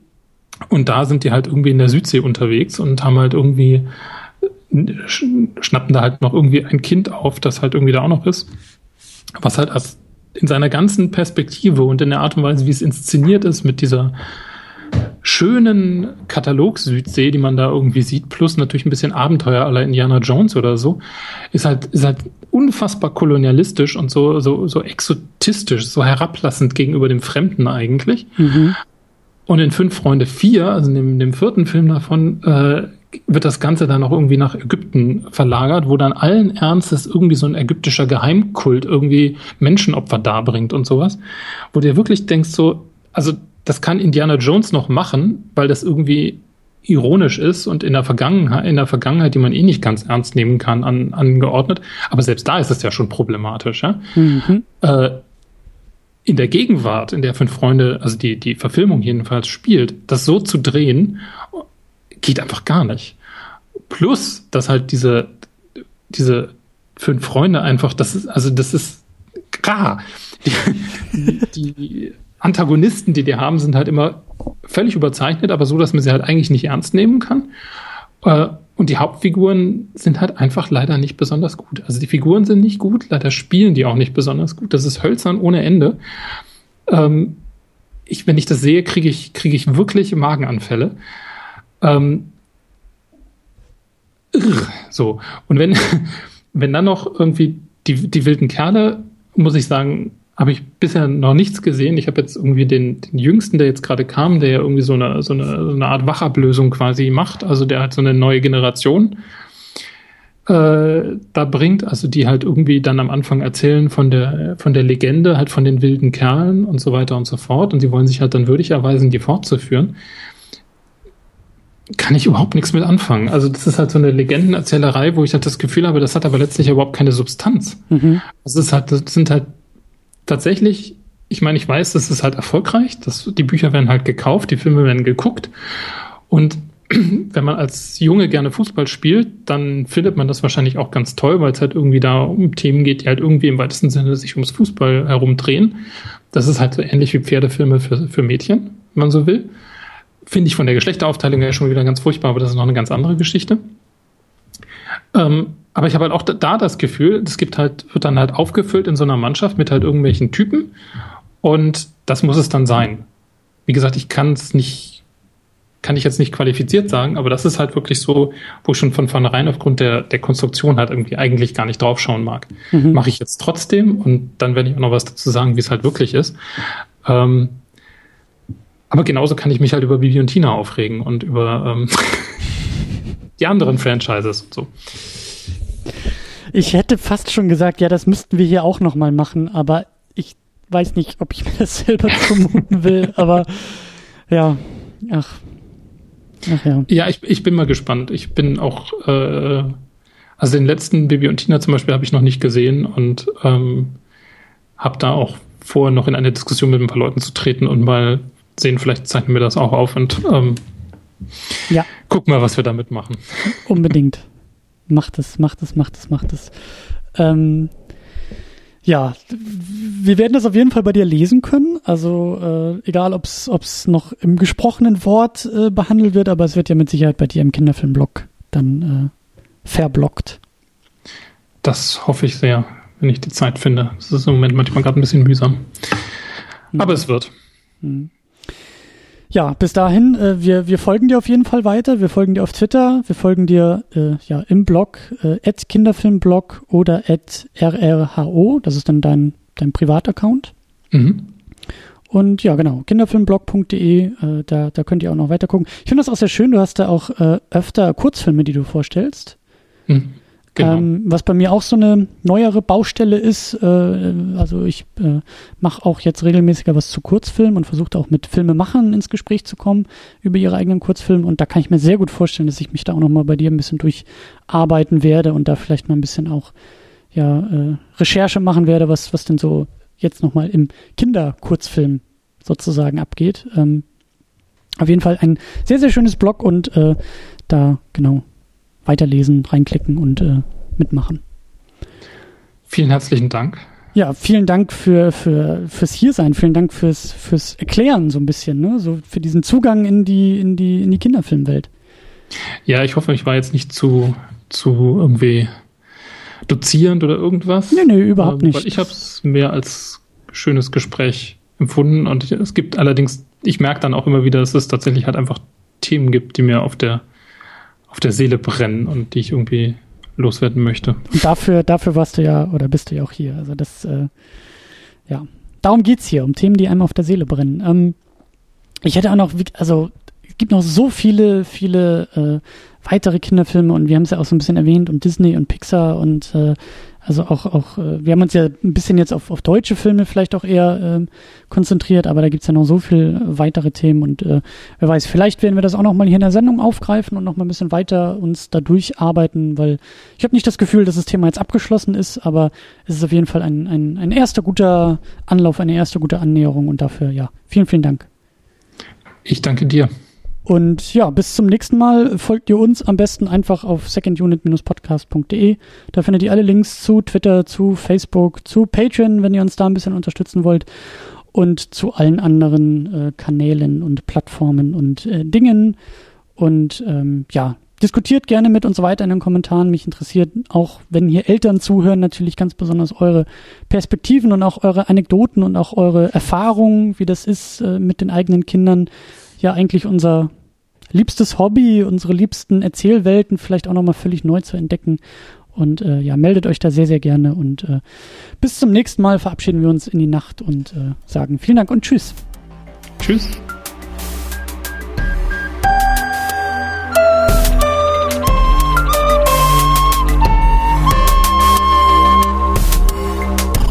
Second Unit. Second Unit.